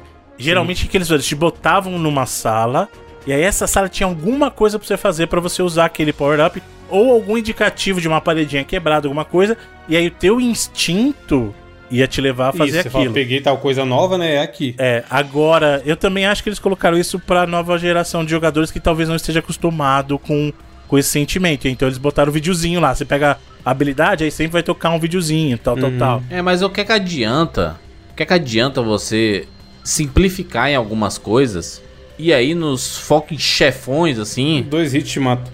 ser um negócio impossível. Macho, eu, o, o, o último chefe pra mim foi impossível. Eu não consegui matar. E eu fiquei com raiva, mano. Foi um jogo que eu, eu Oxe, desisti. você ainda de- chegou no último doidão. Eu nem isso, eu dropei antes. Eu ficava feliz quando ele se transformava em, em alguma outra coisa, né? Depois ele vira o Storm Eagle ali, começa a voar, né? Do, do Mega Man. e aí eu. Cada vez que ele, ele mudava, ele, eu não sei nem quantas formas ele tem, sabe? Ele deve ter um. São quatro formas do total, acho que é quatro. E aí eu, eu, eu, eu chego um momento que eu falei assim, cara, eu. Não tá sendo divertido, sabe? E aí, o, o jogo, quando ele chega um momento que ele é tão propositadamente difícil que ele tira a diversão, pra mim ele meio que perde o sentido, sabe? Aí eu fui. morrendo, morrendo, morrendo, morrendo, morrendo, morrendo, morrendo, morrendo. Eu falei assim, cara, não tem, não tem o que eu faço aqui não, cara. Eu, sei- eu sei que é possível matar, entendeu? É, eu sei É, que. se você jogasse a vida inteira, um dia você ia matar, né? Mas aí quando eu, eu não tava mais conseguindo me divertir. E aí eu. Parei, parei. Pode até ser que eu volte um dia. Eu nem, eu nem sei como é o final, não sei, não sei o que é que rola, não sei nada. Não, é interessante tão chateado. até. Acho que é bom a gente comentar um pouquinho da história depois, mas só pra falar Hum. da questão dos bosses, eu acho que os bosses nesse jogo são. Mas um tem alguns que são grande- muito bons, tá? Tem alguns Não, então, bosses que são muito divertidos. eu, eu acho assim, é Eu difícil gosto de pensar... todos, assim, eu não tenho nenhum. É, no, O último. O último não é divertido, não, Felipe. Mas ele é extremamente épico, assim, né? E há todas as fases que ele. Ele tem múltiplas fases, assim, no sentido de alteração de cenário. O final dele é um bagulho muito Ah, eu- catástrofe, aí é que tá. Eu achei o final anticlimático. A gente tá falando aqui de que é Não sei se a gente vai explanar isso, mas é, é muito doideira. Mas ó, a gente tá falando que é É, então. desnecessariamente difícil, mas assim, quando o cara mata o chefe é do caralho. É foda. É, sem, é Volta naquela sensação lá de antigamente que era bom, do Nintendinho, do Master, de você gritar, tá ligado? Toma, seu arrombado. E outra, as mecânicas nos bosses são bem inventivas. Isso eu Sim. gosto, por exemplo. O próprio. O primeiro boss lá, que é o escorpião lá. Tipo, aquela coisa do, do bafo dele, aí ele desaparece, você tem que dar um jeito de Escorregar acertar o por rabo. blá, blá, blá. trás. É. Exato. É, escorrega por baixo dele, ele fica invisível, né? E até por isso que você começa a ficar invisível também. Exato. E E o próprio, o próprio Kraid lá, que é o. O, O chefe segundo, o clássico segundo, do Super é. Metroid lá, ele, eles trouxeram ir pro Metroid clássico. Não, e ele tem uma coisa. Eu não sei se isso que eu vou falar é spoiler. Mas ele tem um bagulho que é, é muito genial de Metroid, que é assim. A galera que, que joga Metroid sabe que não só os speedrunners estão por aí, mas tem a galera que quer ficar fazendo exploit do jogo. Então, fica usando o, Bomb Jump, fica usando várias técnicas. O Kraid tem um jeito muito legal de você matar ele. Porque você pode matar ele de jeito normal, ou se você na sequência do jogo furar a sequência esperada do dev, eles premiaram a galera que faz isso. Se você pegar a Power Bomb antes do horário, antes do, do momento certo no jogo, e chegar no Kraid pra lutar com ele, porque nessa hora você não vai estar com Power Bomb ainda, tem um jeito de você matar o Kraid super fácil. Só usando a Power Bomb. E é? Sim, com um hit. É um hit. Ô, louco. Meu Deus, mano. Só que aí você não tem que. É, igual você falou, você tem que arrumar a Power Bomb antes, né? Porque tem isso Exatamente. também, né? Você tem que usar o você tem que arrumar a Power Bomb antes de chegar aí. Aí você estoura a parede, na hora que você estoura a parede, tem um canhãozinho que você virando uma Morph Ball, ele vai te projetar. Aí você vai entupir o, o buraco né? do Kraid assim. É muito foda isso, é. É eu não, muito eu não legal. fiz isso, mas também vi os vídeos, né? É muito legal, cara. E assim, tirando isso, o boss da água lá, o. O é o Drojoga, que é o da água, não é? É Drogiga, eu acho, né? É, o Drogiga, Drogiga, não é Drojoga, é Drogiga. Que ele vai lá, aí você sobe a água, ele, ele tem um momento de vulnerabilidade sem água, porque ele precisa da água pra respirar. Aí ele abre, aí você tem que passar, ativar o negócio de um lado, passa pro outro. Então, assim, os bosses, mecanicamente falando, são muito interessantes. Os sub-bosses, mais ou menos, né? Quando são aqueles soldados lá tal. Chozo Robles lá, aqueles negócios é meio sem graça. É, sim. É tipo só difícil, assim, mas não é, não é nem um chefe, é meio que um subchefe mesmo. Exato, é um sub-boss, né? Mas, por exemplo, os bosses mesmo, aquele o Experiment Z lá, o Z57. Isso é foda. É muito parei, da hora a batalha. É o que, Você parou inclusive, nele? Aham. É Ele o é que um tem o mais vento. fodas, é. É o do ventinho que eu falei que você tem que decorar a Exato, sequência. mas a sim, sequência é sim, sempre sim. a mesma no ventinho. Mas essa hora que você monta nele e aí você vai atirando. Esse é muito épico. Pô, essa a, a batalha orientação é muito do. É A orientação é um puta do jogo todo né, troca, pô. É, exatamente. Você, Me você não me- pa- me você lembrou, passa a jogar em outro Quando eixo. tava e tal, jogando God of War 3, sabe? Assim, que ele se preocupava muito com essa, Lembra esses mesmo, momentos, assim, sabe? Uhum. Sim. Eu gosto muito, cara.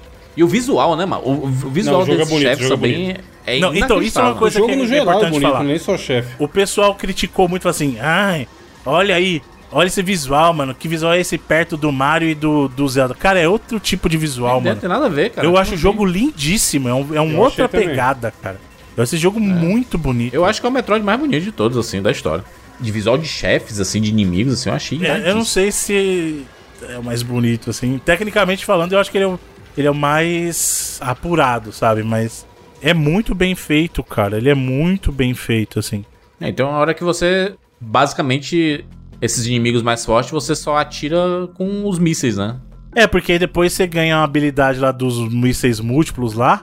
E aí fica bem mais fácil, né? Você matar inimigo assim. Alguns, porque tem inimigo que tem também proteção tal. Tem. Que eu acho que, é- que é que tá. Eu acho que é isso que eles deveriam explorar mais. Imunidade a certos tipos de ataque, em vez de simplesmente toma dano, sabe? ter mais inimigos com esse tipo de imunidade a certos tipos de ataque e menos de toma um socão que vai arrancar metade da tua vida, entendeu?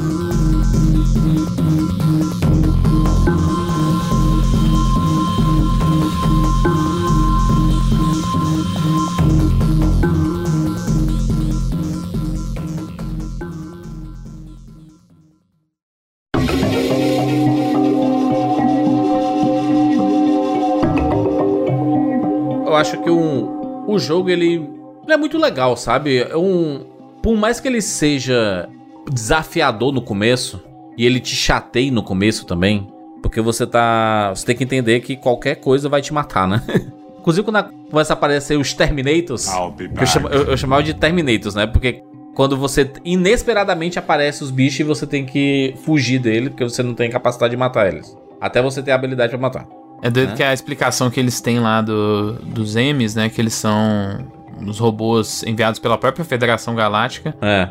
que é pra conter uma, uma infestação do, para, do X-Parasite lá, do, que tava rolando naquele planeta. É, e aí eles são robôs super resistentes, era tipo a gente mandar aqui o, o Mars Rover lá pra Marte, que é o, o, o robozinho todo blindado, então por isso que eles são todos imunes aos, aos ataques da, da, Samus, e né? tal. E, e aí, como a Samus, ela, ela tem o X-Parasite no seu sangue, né? No, no seu DNA, vamos dizer assim, e ela é imune a eles. é, ela tanto é escolhida pra ir lá no planeta, porque ela não seria infectada se, se ainda tivessem X-Parasites. Só que aí os M's passam a caçar ela também, porque exatamente ela tem o parasita no seu código É, genético. na verdade, ela sangue, tem é o, é. ela tem Metroid, né? Ela tem DNA Metroid e o Metroid Exato. é o predador do X. Então, na verdade, a capacidade que ela tem é não ser infestada pelo X. Ela consegue absorver Exato. o X, É justamente isso em função do DNA Metroid. E aí, é, é que aí a gente vai entrar um pouquinho em detalhe da história. Mas tem uma razão porque, assim, eles mandaram os M's pra explorar porque eles realmente identificaram. Até pra falar um pouquinho da história.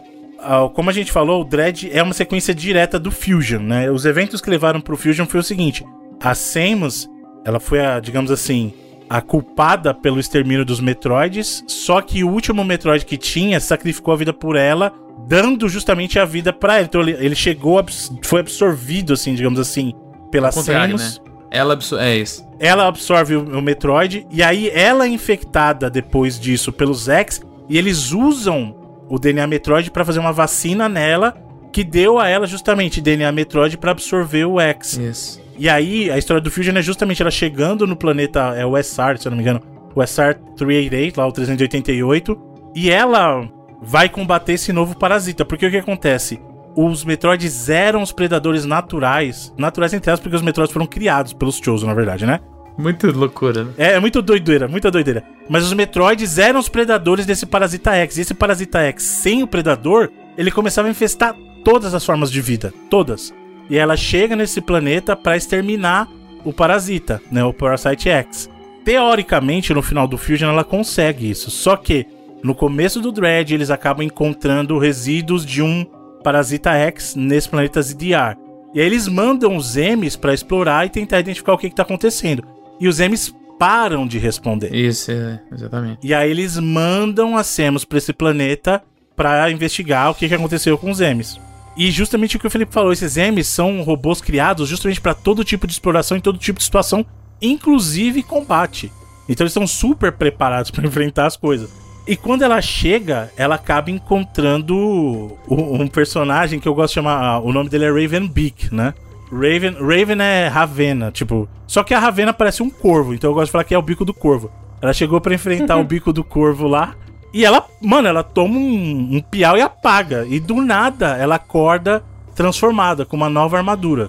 E é, em, num lugar no planeta, tipo assim, pra dentro do planeta, né? Ela chega na Isso. superfície e ela é deixada num lugar lá no- nos, no- nos confundores. É que na verdade ela desce, ela chegou com a nave, ela pega um É. elevador, desce, ela encontra o bico do corvo lá, o Raven's Beak, né? E é bizarro que a, todo, todo Metroid tem uma desculpa pra ela perder as habilidades, né? Uhum. Nesse aqui é a amnésia física que ela tem. Exato. Não, mas o legal é que mais você vê que nesse né? momento, o quem lembra, quem jogou Metroid Fusion, vai ver que, aliás, eu gostava muito da armadura dela Fusion, porque é uma armadura mais orgânica. E você percebe que um detalhe que eles fizeram foi. A armadura dela tá começando a voltar ao normal, mas por baixo ainda tem as ligas orgânicas da armadura Fusion. Né? Uhum. E aí você vai vendo a transformação da armadura, isso é uma coisa muito legal. E aí ela, depois de um tempo apagada, ela acorda e, pô, o que que tá acontecendo? Ela precisa descobrir o que aconteceu. E aí ela começa a ter flashbacks desses momentos, né, do encontro dela lá com o bico do corvo.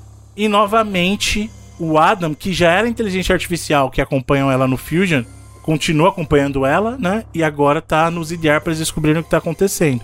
Além disso, ela acaba descobrindo que os M's foram corrompidos de alguma maneira e descobre que os Chosos estão ali ainda controlando, que tá o Raven's Beak e o o Mineirinho, que é o Quiet Robe, que é o Comic Cat, né? Hum, Mineirinho Ultra Adventure. é, é, o, que, é mineirinho. o que, que é o que ajuda ela, né? Exato, exato. E aí ela começa a entender de onde vieram esses dois Chozo.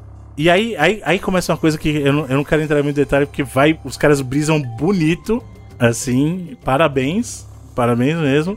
A gente não vai falar isso, essas. Eu acho que é bom a gente falar num, num, peda- num- num pedaço separado, né? É talvez. muito doideira. Porque é muito doido. É muito Vamos, doido. vamos falar, vamos falar, obviamente, com spoiler, mas pelo amor de Deus, mano. Pode falar então? Pode falar, vai. O, o problema, a questão é o seguinte: existiam duas tribos de, de Chozo e a Semos, na verdade, ela foi criação de uma dessas tribos, que é a tribo de guerreiros lá do Raven's Beak. Do Ravensbeak. Ele é basicamente o pai dela. Isso, tanto que ele chama de minha filha. Durante Isso. o jogo, ele acaba chamando ela de filha, né? E ele, ele, inclusive, ela tem tipo. Eu não lembro se é. é, Tem um bom tempo que eu já joguei, mas é um braço. Eu não sei se é um braço ou se é um. Um negócio que é direto dela, que tem uma ligação física entre os dois, assim. Isso, que da clonagem ela levou um, um braço mesmo, do braço dele. E aí vai vendo. Aí o que acontece? Ele queria que ela estivesse lá no planeta por causa do DNA dela, porque ela era a última. É o último exemplar da existência do DNA Metroid no universo. Lembrando que o- os Metroids foram uma criação dos Chozo. Então ele queria esse DNA porque as propriedades do Metroid, uma coisa que é importante falar. O Metroid ele se alimenta de outras formas de vida. Então ele absorve a energia vital dos outros seres vivos e absorve também a energia das coisas. Então ele tem um poder muito forte. E é isso que ele queria. Ele foi lá, levou o, o X para aquele planeta, infestou o planeta, né? Tanto que depois eles liberam os X e começam a infectar os inimigos que estão lá. Porque ele queria que a Semos realizasse o potencial pleno dela. E os M estavam, na verdade, tentando sugar o DNA dela. Então, toda vez que eles enfiavam a agulha lá em você, era tentando sugar o DNA dela. E ele queria criar a forma Metroid perfeita pra tomar pra ele como a arma de guerra perfeita. Ele, ele é um. É o membro de uma tribo. Líder, na verdade, de uma tribo bélica. Então ele queria ter o exército perfeito. E aí, uma hora ele falou assim: Eu não preciso mais, porque você é o meu soldado perfeito. E agora você é minha. Tipo, por quê? Porque como ela foi evoluindo com a batalha, absorvendo mais X, o DNA dela, Metroid, foi evoluindo a ponto de. E eu acho que vocês que não terminaram de ver essa parte, ela vira Metroid. Chega uma hora que a, Que a- a transformação dela fica plena e a armadura dela toma forma Metroid e tal, e o tipo, o corpo dela fica possuído pelo Metroid, pelo DNA Metroid, entendeu? Depois que mata o Raven? Não, durante a batalha, a antes da última forma. Durante a batalha, ela se transforma em Met Ela Metroid. basicamente vira um Metroid, é. Exato. Que isso, cara? Caraca. É, e aí, inclusive aí que eu falei que o final é meio anticlimático, porque. Ela desvira. Não, não, não é nem isso. Antes disso, tá lá, você vai lutando várias formas dele, aí a última ele é um, vira um monstro gigante porque ele foi absorvido. O X foi, ah, assimilou ele, né? Então o X vai nele e aí ele vira um putz de um bicho gigante. Aí você acha, putz, agora eu vou combater. Não. Ela usa o raiozão Metroid lá. É, porque ela tá super forte, pô. Sim, mas aí. Que é, É, Alice, isso é e normal, também isso é é, normal importante de jogo. falar, não é a primeira vez que ela usa esse raiozão Metroid, ela já usou também anteriormente, né? É a arma que ela usa pra matar a Mother Brain. Então tem o quê? Quatro armaduras durante o jogo? Depende, você conta que ela chegou como uma. É, aquela chegou, é a primeira. Que é muito da hora a cor, hein? Então ela chega com uma, ela transforma a outra, e aí os outros são upgrade da armadura, na verdade, né? Sim. É, ela vira vermelhinha, né? Isso, não, ela vai. Aí conforme você vai fazendo upgrade, vai ganhando outras cores, ela vai assimilando partes. E aí a, a arma- a armadura é Metroid mesmo. E como que é? Qual o visual? É, é como se fosse um Metroid, ele tem um casco por cima, é, é bem. Parece uma carapaça, parece um bichão Caralho. mesmo. Procura aí, quer ver? Ó, procura. É Samus Metroid Armor. Armor Mas você chega a jogar com ela com essa armadura Você Metroid? joga, ou só- joga, Ah, tá. joga. na hora que você tá matando o boss, E quando você tá escapando e também, aí depois você pra continua nela. escapar, você fica com, com um Só pra vender raiozão. boneco, né? O famoso esqueminha pra vender boneco. É, vai vender. Como é que chama lá? Amiibo, pra vender amiibo. É, É. Caraca, iradíssimo. então, parece um Metroid mesmo. Ela ganha um, uma carapaça. Agora e fiquei, agora eu fiquei com vontade. E aí, nesse segmento que você tem que fugir do planeta, porque, óbvio, tem lá o, o countdown, né? Que o planeta vai explodir. Ela tem Como que fugir. sempre, né? E aí ela usa o raiozão Metroid agora pra destruir tudo. Ela consegue destruir o cenário inteiro e vai andando. Mas antes disso mesmo, quando você. Acho que você enfrenta. Não sei se é o primeiro ou o segundo Choso. É, aqueles soldados, né? Aqueles soldados, e você. Você ganha aquela Power Bomb, né? Que destrói o cenário inteiro. E você revela praticamente tudo que é quebrável no cenário. E aí foi a hora que eu enlouqueci, porque eu falei assim: Meu Deus, eu posso achar tudo que eu não achei. Então, bom, mas isso aí você vai achar bem já no final do jogo, quase, mano. É. Pois é, mas é o que eu tô falando, que é, é E a. um pouquinho antes você pega até o scanner. né, Isso, o scanner, você isso que eu ia falar. Tem uma outra tá habilidade que é o que é o scanner. scanner. Que scanner do também Witcher. veio do. Não, então, esse scanner deles veio do próprio Samus Returns, onde eles aplicam a primeira vez. Pra sensibilidades modernas de jogo aí, que muita Exato. gente acha que é facilitar as coisas, mas não vejo bem assim, mas é, é uma boa adição mesmo. Que assim, o scanner funciona, ele não tá ativo o tempo todo, aí quando você tá no lugar. Assim, ah, deixa eu apertar aqui, ele Seu vai te objetivo revelar. É, é explorar aquele lugar, né? Aí é de boa, é da hora usar. Inclusive, é muito útil em alguns lugares, como a gente falou, que eles não têm tanta acessibilidade dos Metroids originais. Aquela parte que é embaixo d'água lá, que você tem que quebrar o negócio que não tem indicação nenhuma também. Ali o, o scanner salva muita gente ali também. Tô vendo o raio dela aqui como Metroid. Caraca, que coisa linda. É, Vira então. o Goku, né, mano? No final. É. Parece o, parece o golpe lá do, do Marvel Super Heroes. Ah, o raiozão de dela. Ferro. É, sim. Lembra do Homem de Ferro? O Aquele- Proton aquele- Cannon, sim. Proton o Cannon, Proton Proton Cannon. Proton Proton Cannon. Cannon. E aí, depois disso, ela chega, né? Vai lá destruindo a base pra fugir chega na nave. Na hora que ela vai dar partida na nave, o Come Quieto volta lá, o Mineirinho volta. E aí ele, o Quiet Robe, ele fala assim: não. Na, na verdade, não, quem avisa ela é o Adam. O Adam fala assim: não, não toca na nave. Por quê? Porque o que, que é a propriedade do Metroid? Ele suga energia. Se ela encostasse na nave com a armadura Metroid, ela ia sugar toda a energia da nave e ia morrer ali. Porque o planeta ia, tá, ia explodir. Ele fala isso pra ela enquanto ela tá sentada na nave. Exatamente, né? É. E Só- aí. Só, funciona se, Ah, se ele virar importante. Ela, ela só não pode, exatamente, só não pode encostar Ah. na chave, é isso. Exato. Não, aperta lá botão. Não, e outra coisa importante: o Adam que tava conversando com você o tempo todo lá embaixo não era o Adam, era o, o bico do corvo.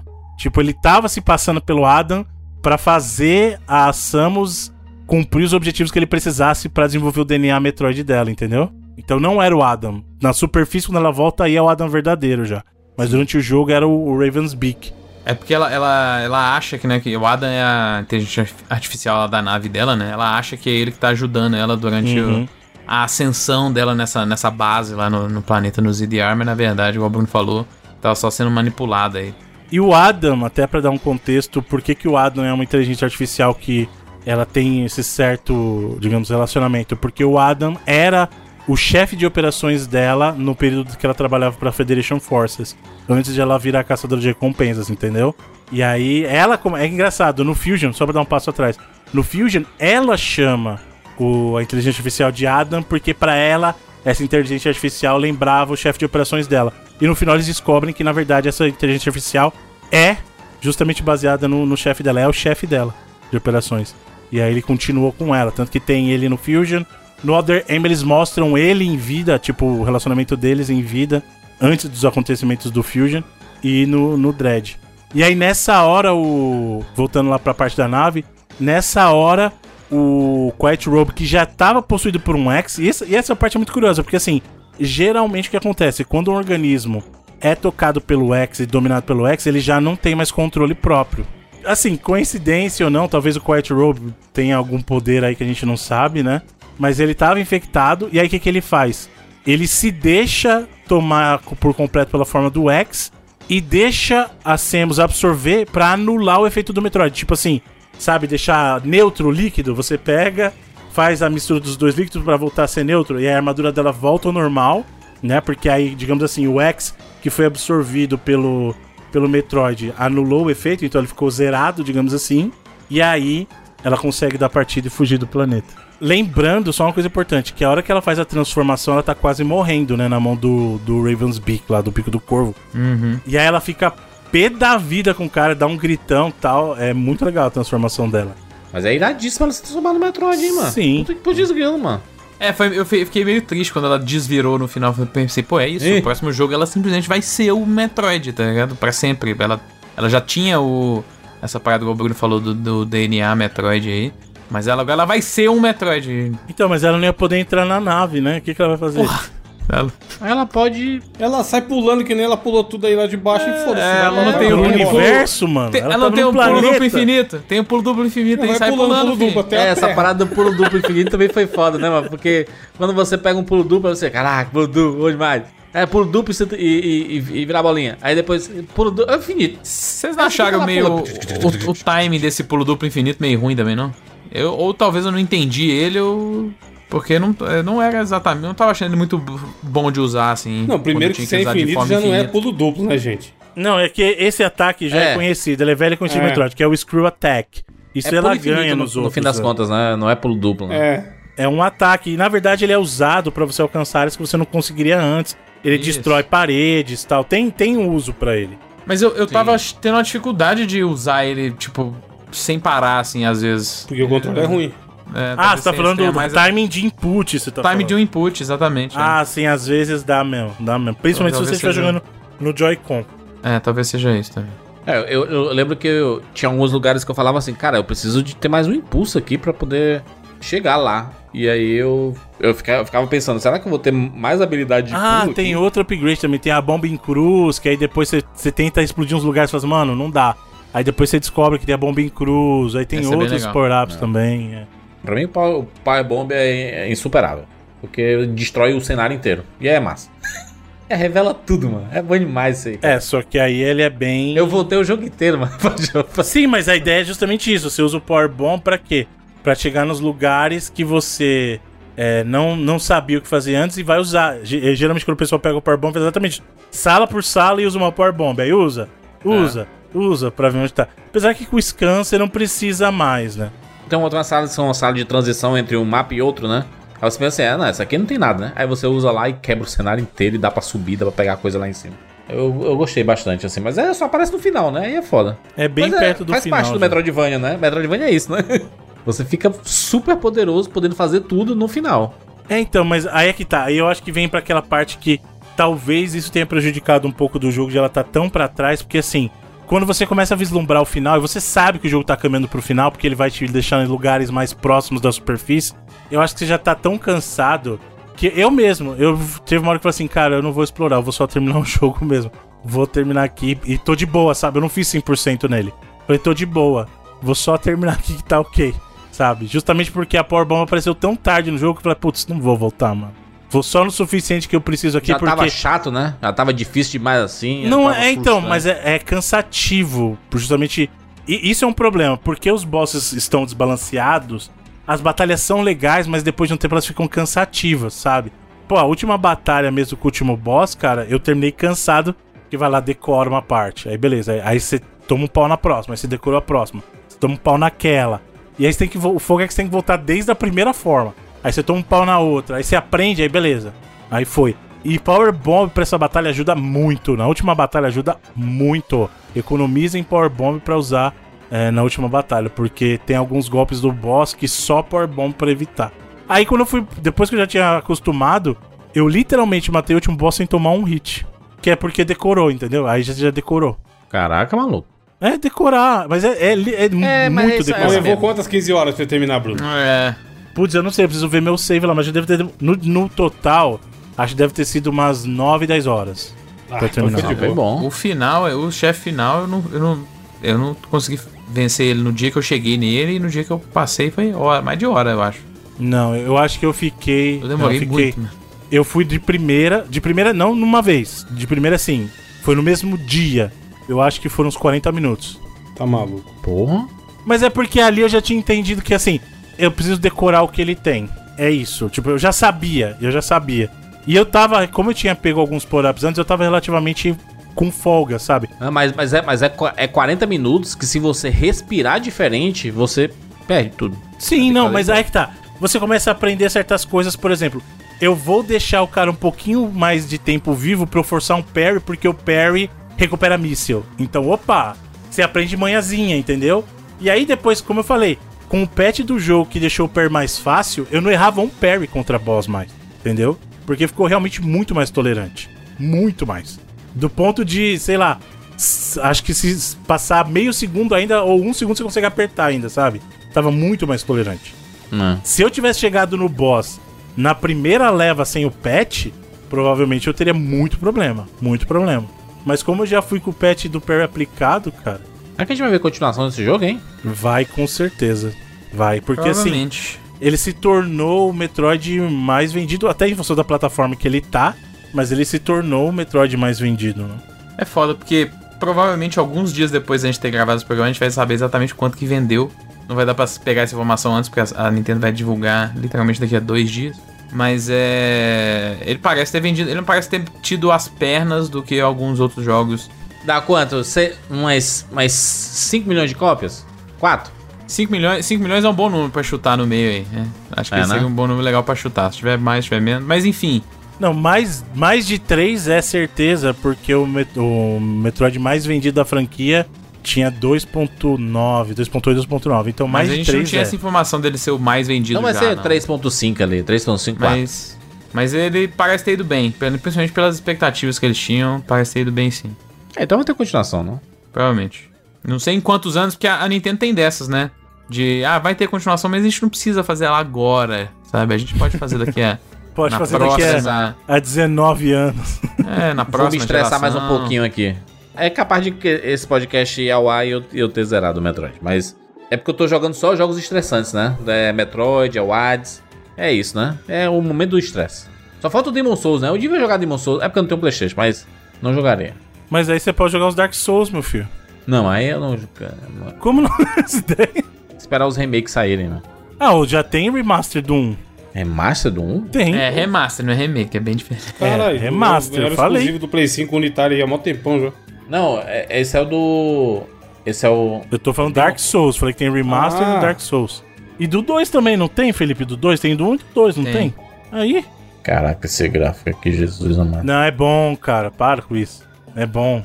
É bom. Tô falando sério, tá bonito até hoje. Joga no. no- Como que Joga você pode falar Xbox disso. Bruno, e falar mal do Elden Ring lá, que é a mesma coisa, só que melhor. Mas note o que eu disse, está bonito até hoje. Ah, não, você tá maluco. Ô, Felipe, tu desistiu do Demon Souls? Não exatamente, eu fiquei travado num pedaço lá mesmo mais pra frente, mas eu gostei muito, assim. Eu joguei boa parte dele. Mas pretendo voltar pra terminar. Não pretende? Eu pretendo, não quer dizer que eu vou fazer, né? Justo. Eu pretendo fazer coisa demais, Jurandir, mas às vezes não dá.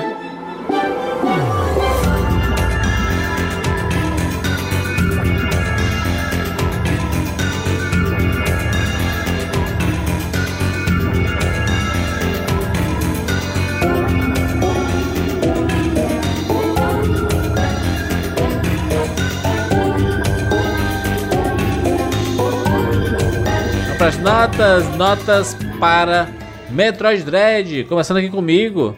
Cara, vou dizer o seguinte: fazia muito tempo que eu não jogava um Metroid. É uma franquia que eu gosto bastante. Eu adoro esse estilo Metroidvania, aliás, vem se tornando um dos meus estilos favoritos, assim, ao lado desses jogos de exploração, esses RPG de exploração, né? É, acho que Metroidvania é um dos que eu mais jogo, assim. Nos últimos anos, os jogos que eu mais me diverti foram com, com Metroidvania. Então adoro, né? Então é o, e, o- e é o original aqui, né? Metroid. Né? O Met- o Metroid é Metroid, né? Tem um Metroidvania, é que é o Metroid Metroid. E é, é um jogo muito bonito, cara. Tem, tem uns chefões assim. Muita coisa me lembra o Mega Man, sabe? Do, quando eu jogo Metroid. Pri- Principalmente esse último aqui. Tem algumas batalhas, a- a- a- as batalhas com os Choso lá. Cara, telinha fechada. Sim. Parece chefe de Mega Man, caralho. Tô jogando aqui Mega Man. Até nessa dinâmica de decorar o- a sequência de, de Exato, golpes e exatamente. E, isso é um elogio, tá? Não, não é um. Não, é, não é depreciativo, não. É, re- realmente é muito legal. Mas ah, eu achei muito difícil. Achei muito difícil. Tem, tinha momentos que.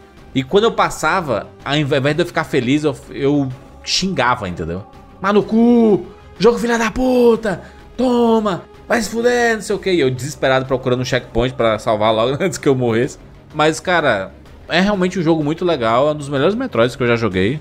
É o mais bonito, com certeza. Eu sei que existem alguns jogos da franquia Metroid que são pixelizados, são muito bonitos. Mas esse gráfico aqui eu acho perfeito. Perfeito pra franquia Metroid. Eu acho que é o patamar que quando o Castlevania chegou no, no Symphony of the Night, ele atingiu, assim, sabe? De, de gráfico. Tal- Talvez se ele fosse um pouquinho mais estilizado e menos poligonal, ficar, ficasse mais bonito, assim.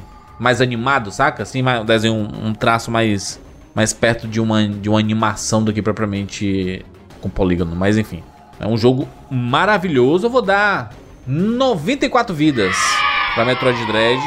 O controle foi um dos, maior obstáculo pra mim durante o jogo inteiro foi o controle. Poderia ter, ter sido um pouquinho melhor. Eu acho que se fosse um pouquinho melhor, ele seria mais fácil pra jogar. Sabe? Eu, eu passaria melhor das situações que eu, que eu passei durante o jogo. Mas é maravilhoso. 94 vidas. Felipe, Bom, como eu falei, é, eu gostei muito do, desse trabalho que a Nintendo junto com a Microsoft fez de dar um tratamento pra essa franquia, de realmente botar ela como um dos seus blockbusters, né? A gente às vezes tem essa noção de ver esses jogos que são em progressão lateral, 2D, né? Como, e até Metroidvanias em geral como algo menor, mas a Nintendo tratou o jogo junto da Microsoft de uma forma como ela trata qualquer outro release na questão de trabalho posto em cima dele, né? Como a gente falou, ele é realmente um block- blockbuster com cutscenes muito bem trabalhadas, as batalhas de chefe muito é, bombásticas mesmo, junto com as set pieces, né? Valor de produção muito alto mesmo, né? Para um jogo de Nintendo Switch.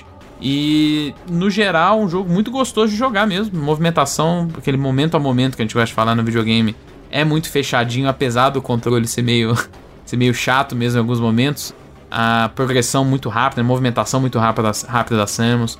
As questões de, de ação, né? Os varia- variedade muito grande de, de inimigos, de approach nos inimigos. Então, eu gostei muito realmente de ter transformado o Metroid um pouco mais nessa ação blockbuster assim. E eu não gosto tanto, a gente até falou, dos M's, que é uma das grandes novidades do, do jogo. Não é algo que me conquistou muito, esses elementos de stealth aí, de fuga nesses momentos. É, não, não, não me agradaram tanto perto do, do tanto que o resto do jogo eu gostei bastante de jogar. Fiquei viciado na- naquele momento que eu tava jogando aquele jogo, eu jogava só isso e ficava é, às vezes horas direto jogando sem parar. Realmente foi uma experiência gostosa. Vou deixar então 90 vidas. Acho que é uma, uma nota bem honesta aí pro Metroid Dread. e aí, Evandro?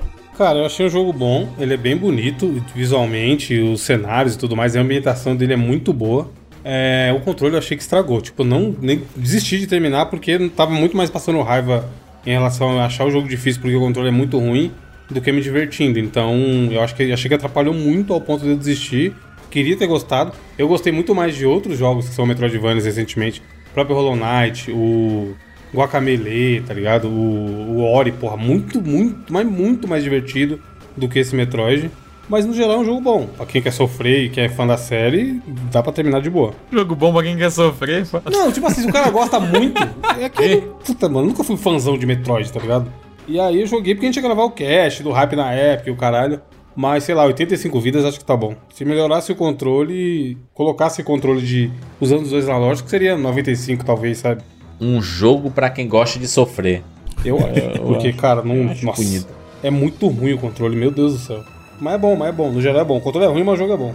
Bruno, Primeiro, eu falei, eu falei pra vocês que eu tinha gastado umas 10 horas, eu tava um pouquinho fora. Eu fui pegar o Switch pra Olha lá, ver. quer ver, ó? 20. Não, 12. 12. Aí tá maluco, mano. 12, e o que eu falei, eu não fui atrás de 100%, eu com 60% só do jogo, hein? Porque eu não quis mais, mas eu falei, não, tá 100% bom. é 15, olha lá. morreu quantas vezes no último chefe, Bruno? Ah, eu morri, ba- morreu, morri bastante. Morreu, morri bastante. Até aprendi é o que eu falei. Na hora que eu aprendi uma fase, você passa pra outra, você morre, você aprende. Eu não, tenho um contador de quantas vezes eu morri ali, mas eu morri bastante ali. Morri bastante. Eu morri, como eu falei, ali foi pelo menos uns 40 minutos. Só que depois que eu peguei também, é que eu falei, aí, como você decorou, é mecânico. Só que eu concordo com o que a gente discutiu aqui, de questão do jogo ter problemas de balanceamento e alguns problemas de level design. O level design um pouco menos que não compromete tanto, mas a questão do balanceamento é uma coisa que eu, eu entendo quando as pessoas reclamam e realmente afasta um pouco o pessoal. Porém, o design dos bosses é maravilhoso, é muito bem construído. É, é engraçado que assim, eu achei esse jogo muito bonito. Eu discordo do que você falou, Jurandir, sabia?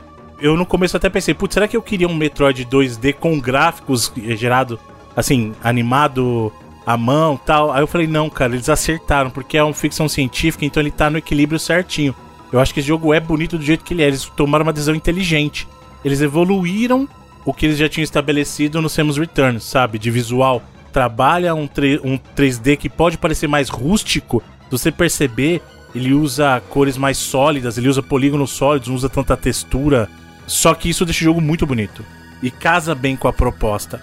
O controle, cara, eu realmente não, não, não entendo porque eles fizeram isso. Porque tem muito controle no botão, cara. Tem muito, tem muito botão no controle, aliás, é muito controle no Hum. botão. Tem muito botão no controle, cara. Não faz sentido. Em 2021 você tem que apertar três botões pra executar. Três botões simultaneamente pra executar uma função, cara, no videogame. Não faz. A gente não tá mais jogando, sei lá, no Atari, no Mega Drive. Sabe, que Me senti jogando botões. no Nintendo 64, Bruno. É, não, então não tá faltando mais botão, gente. Tá sobrando até souber usar, né? Isso aí realmente atrapalha em alguns momentos. Mas o jogo é muito bom, eu fiquei muito feliz da direção que eles tomaram. Realmente eles atualizaram o que é o Metroid para uma nova geração.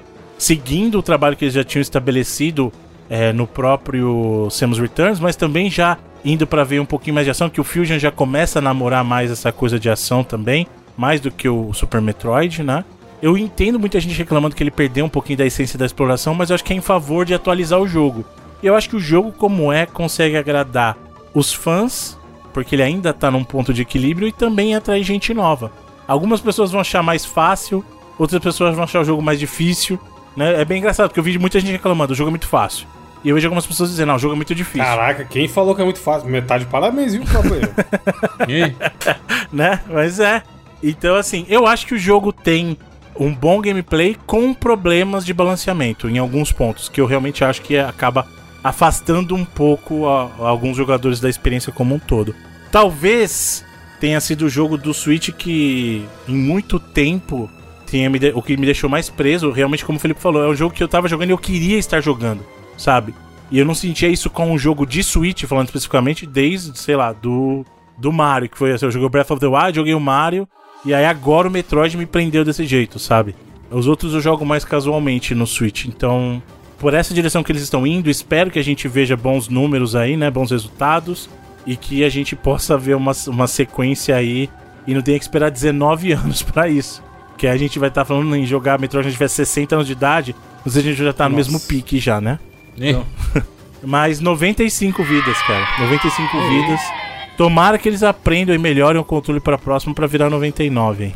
Muito bem, falamos aqui de Metroid Dread, exatamente. Deixe seu comentário 99vidas.com.br. Você jogou? E aquela polêmica que rolou, hein? É, não tem uma polêmica que rolou no, no começo lá? A gente acabou nem comentando, né? Quando saiu o jogo. Não sei se foi o Kotaku que falou. Da emulação? site que falou. É. Ah, ninguém liga pra isso não. que tava rodando melhor no emulador do que no jogo? É, pá, ninguém liga pra isso. Deixa emular quem Emulação quiser é aí. crime, tá, gente? Só pra avisar. Não, Não, emulação não é crime emulação- não. Emulação não No é crime. Switch? Não, não. Pirataria Emulação é não é crime. crime. Emulação não é crime não. Aí o cara jogar o jogo no emulador, gente. Não é crime. Não é crime. Ah, ele comprou o jogo pra jogar, né? Realmente. Esqueci Não, vamos- eu vou, eu vou colocar um caso pra você entender. Se você tem o seu disco de Play 2, vamos supor, você tem o seu Ah. disquinho de Play 2, e aí você tem um leitor de DVD no seu computador, tá? Sim, Você botou o disquinho ali, aí pra rodar você usou um emulador de Play 2, não é crime. entendi. Porque você tá rodando o teu jogo, entendeu? Aí o cara comprou o Metroid, daí tava rodando Ah, e deixa eu só explicar uma dele. coisa. PlayStation precisa da BIOS, então se você estiver usando a BIOS do seu videogame, não é, não Mesma é coisa com o não é crime. O Switch também, pô, não é? Do Switch, Tem é. a BIOS, é. Então, teoricamente aí, não é. Teoricamente. Se você estiver usando o seu jogo e estiver emulando um Switch, O cara comprou um jogo de 350 reais. Pra jogar em 4K no computador, pô. E aí ele compra, aí ele tirou a BIOS do, do Switch dele. E aí ele foi e emulou. É isso que tá me contando. Não estou contando nada, eu só tô dizendo pra você. É, é essa lorota, como diziam os antigos, que você tá me contando. A emulação por si só não é crime, eu só estou dizendo Mas isso ge- gerou uma polêmica aí, mano. Gerou uma polêmica zona aí na época, eu lembro. Tô ligado nos tweets. Pessoal revoltado, hashtags, O que, que você acha disso, Jandir? Sua opinião testas sobre essa franzidas. polêmica? Acha bobagem, obviamente. O que? É pirataria? Não, é, é pra fazer uma polêmica em cima disso aí, cara. Porque ele falou que é melhor no emulador do que no. Porra, no qual polêmica videogame. não é bobagem, mano? Vocês ficaram a semana passada inteira aí puto porque um cara não gosta de dublagem, pelo amor de Deus. Não, não é isso. não, não, não foi só sobre isso. Um avulso fala, aí, não gosto de filme dublado. Pronto, o mundo acaba. Não foi, não foi sobre isso. Ele, ele disse que. Eu não vou entrar Acho- não assunto. eu acho que eu não sigo foda, pessoas mano. o bastante desse meio, não, porque eu nem vi essa treta rolando. Porra, Eu teve um também não dia que era o dia inteiro só isso, mano. Vocês estão loucos, gente. Nem vi. O negócio é demonizar, mano. Pô, não Demonizar assiste, é foda. caralho. Não assiste. É só ele não assistir. É, e digo mais, mano. Eu não tenho nada contra conteúdo dublado e. Eu, tenho uma tendo- opinião. Eu quero que tenha, sabe o que, Bruno? A opção, brother. É isso Exato! Exato, E eu, tu- e eu sou da opinião. Peraí, não, eu, eu vou falar a verdade. Pra mim, o cara que quer meter essa do. Eu prefiro ver no áudio original com legenda. Pra mim é um baita de um trouxa. Quer pagar de manjão e não manja porra nenhuma. Porque se você manjasse de verdade, você assistiu o filme no idioma original sem legenda, trouxão. Se você tá pedindo legenda pra quem então? Você não é um Eu acho a manjão? discussão em si sem sentido foda. É então, mano. Acho que, é- acho que é total bagulho de costume. A pessoa acostumou com uma coisa e outra com outra. Exato, velho. Tem que ter pra cá, tem que ter em, tem que ter em Libra, se fosse possível. Exato, exato. Não, Quanto eu- mais não, opção, bom- melhor, mano. E o bom, bom, ele falando assim, um monte de gente que tá me criticando aqui tem na, na bio fotinha de anime do Hayao Miyazaki. Ele deve estar muito triste porque vocês não estão ouvindo as vozes originais dos filmes dele. Ah, vai tomar Vai se banho, fuder, mano. caralho. Cagar, caralho. Tá, Otário, tá, né? tá chateadão por isso. Mano, quanto mais opção tiver, melhor, mais acessibilidade pras pessoas, cara. Babaquice essa de oh, bababá, idioma original. Minha dica, minha, a minha, minha, minha dica, tipo He-Man, tá ligado? Final do He-Man. Minha dica vai. é assim: tenha a sua opinião, mas não seja pau no cu. Essa é a minha dica, Boa. tá? Tem, tem, a sua, tem o seu rolê, mas Você gosta do seu porque- filme legendado? Parabéns, campeão. Deixa a É galera isso, mano. curtir o dublado, Aí, eu, aí eu parece que os outros estão errados por gostar É. de, filme dublado, cara. Que porra é essa? E meu pai que não, não, não consegue ler legenda, porque não enxerga direito. Aí dublagem é, é um lixo, porque. Cara, é acessibilidade, brother. Tem que pensar nessas coisas, mano. Não, e as pessoas que são portadoras de deficiência visual fazem o quê pro bonitão? E aí? É, enfim. A, a- a dublagem é muito, é muito mais do que preguiça de ler, tá? Porque ele, ele falou assim: ah, é, a pessoa não gosta de dublagem porque tem preguiça de ler. Cara, é muito mais. Ué, filhão, quer ler, vai ler um livro bonitão. Você vai no cinema pra ler, cara? Primeiro que se você tá lendo a legenda, você tá perdendo o conteúdo do filme, porque você não consegue prestar atenção nas duas coisas. Então se você tá olhando letrinhas, você tá perdendo o conteúdo da tela, filho. Você tá pagando de manjão e pagando de otário. Nem sei quem é você, porque eu não vi essa discussão. Já já eu falo. Mas, mas não, você tá, Eu só vi os tá, tweets também, mas, mano. tá fala pagando de abertura, manjão pelos motivos mais idiotas, mano. Pagaram de manjão pelos motivos mais idiotas. Enfim, enfim, é isso. Nos encontramos na próxima semana. Tchau.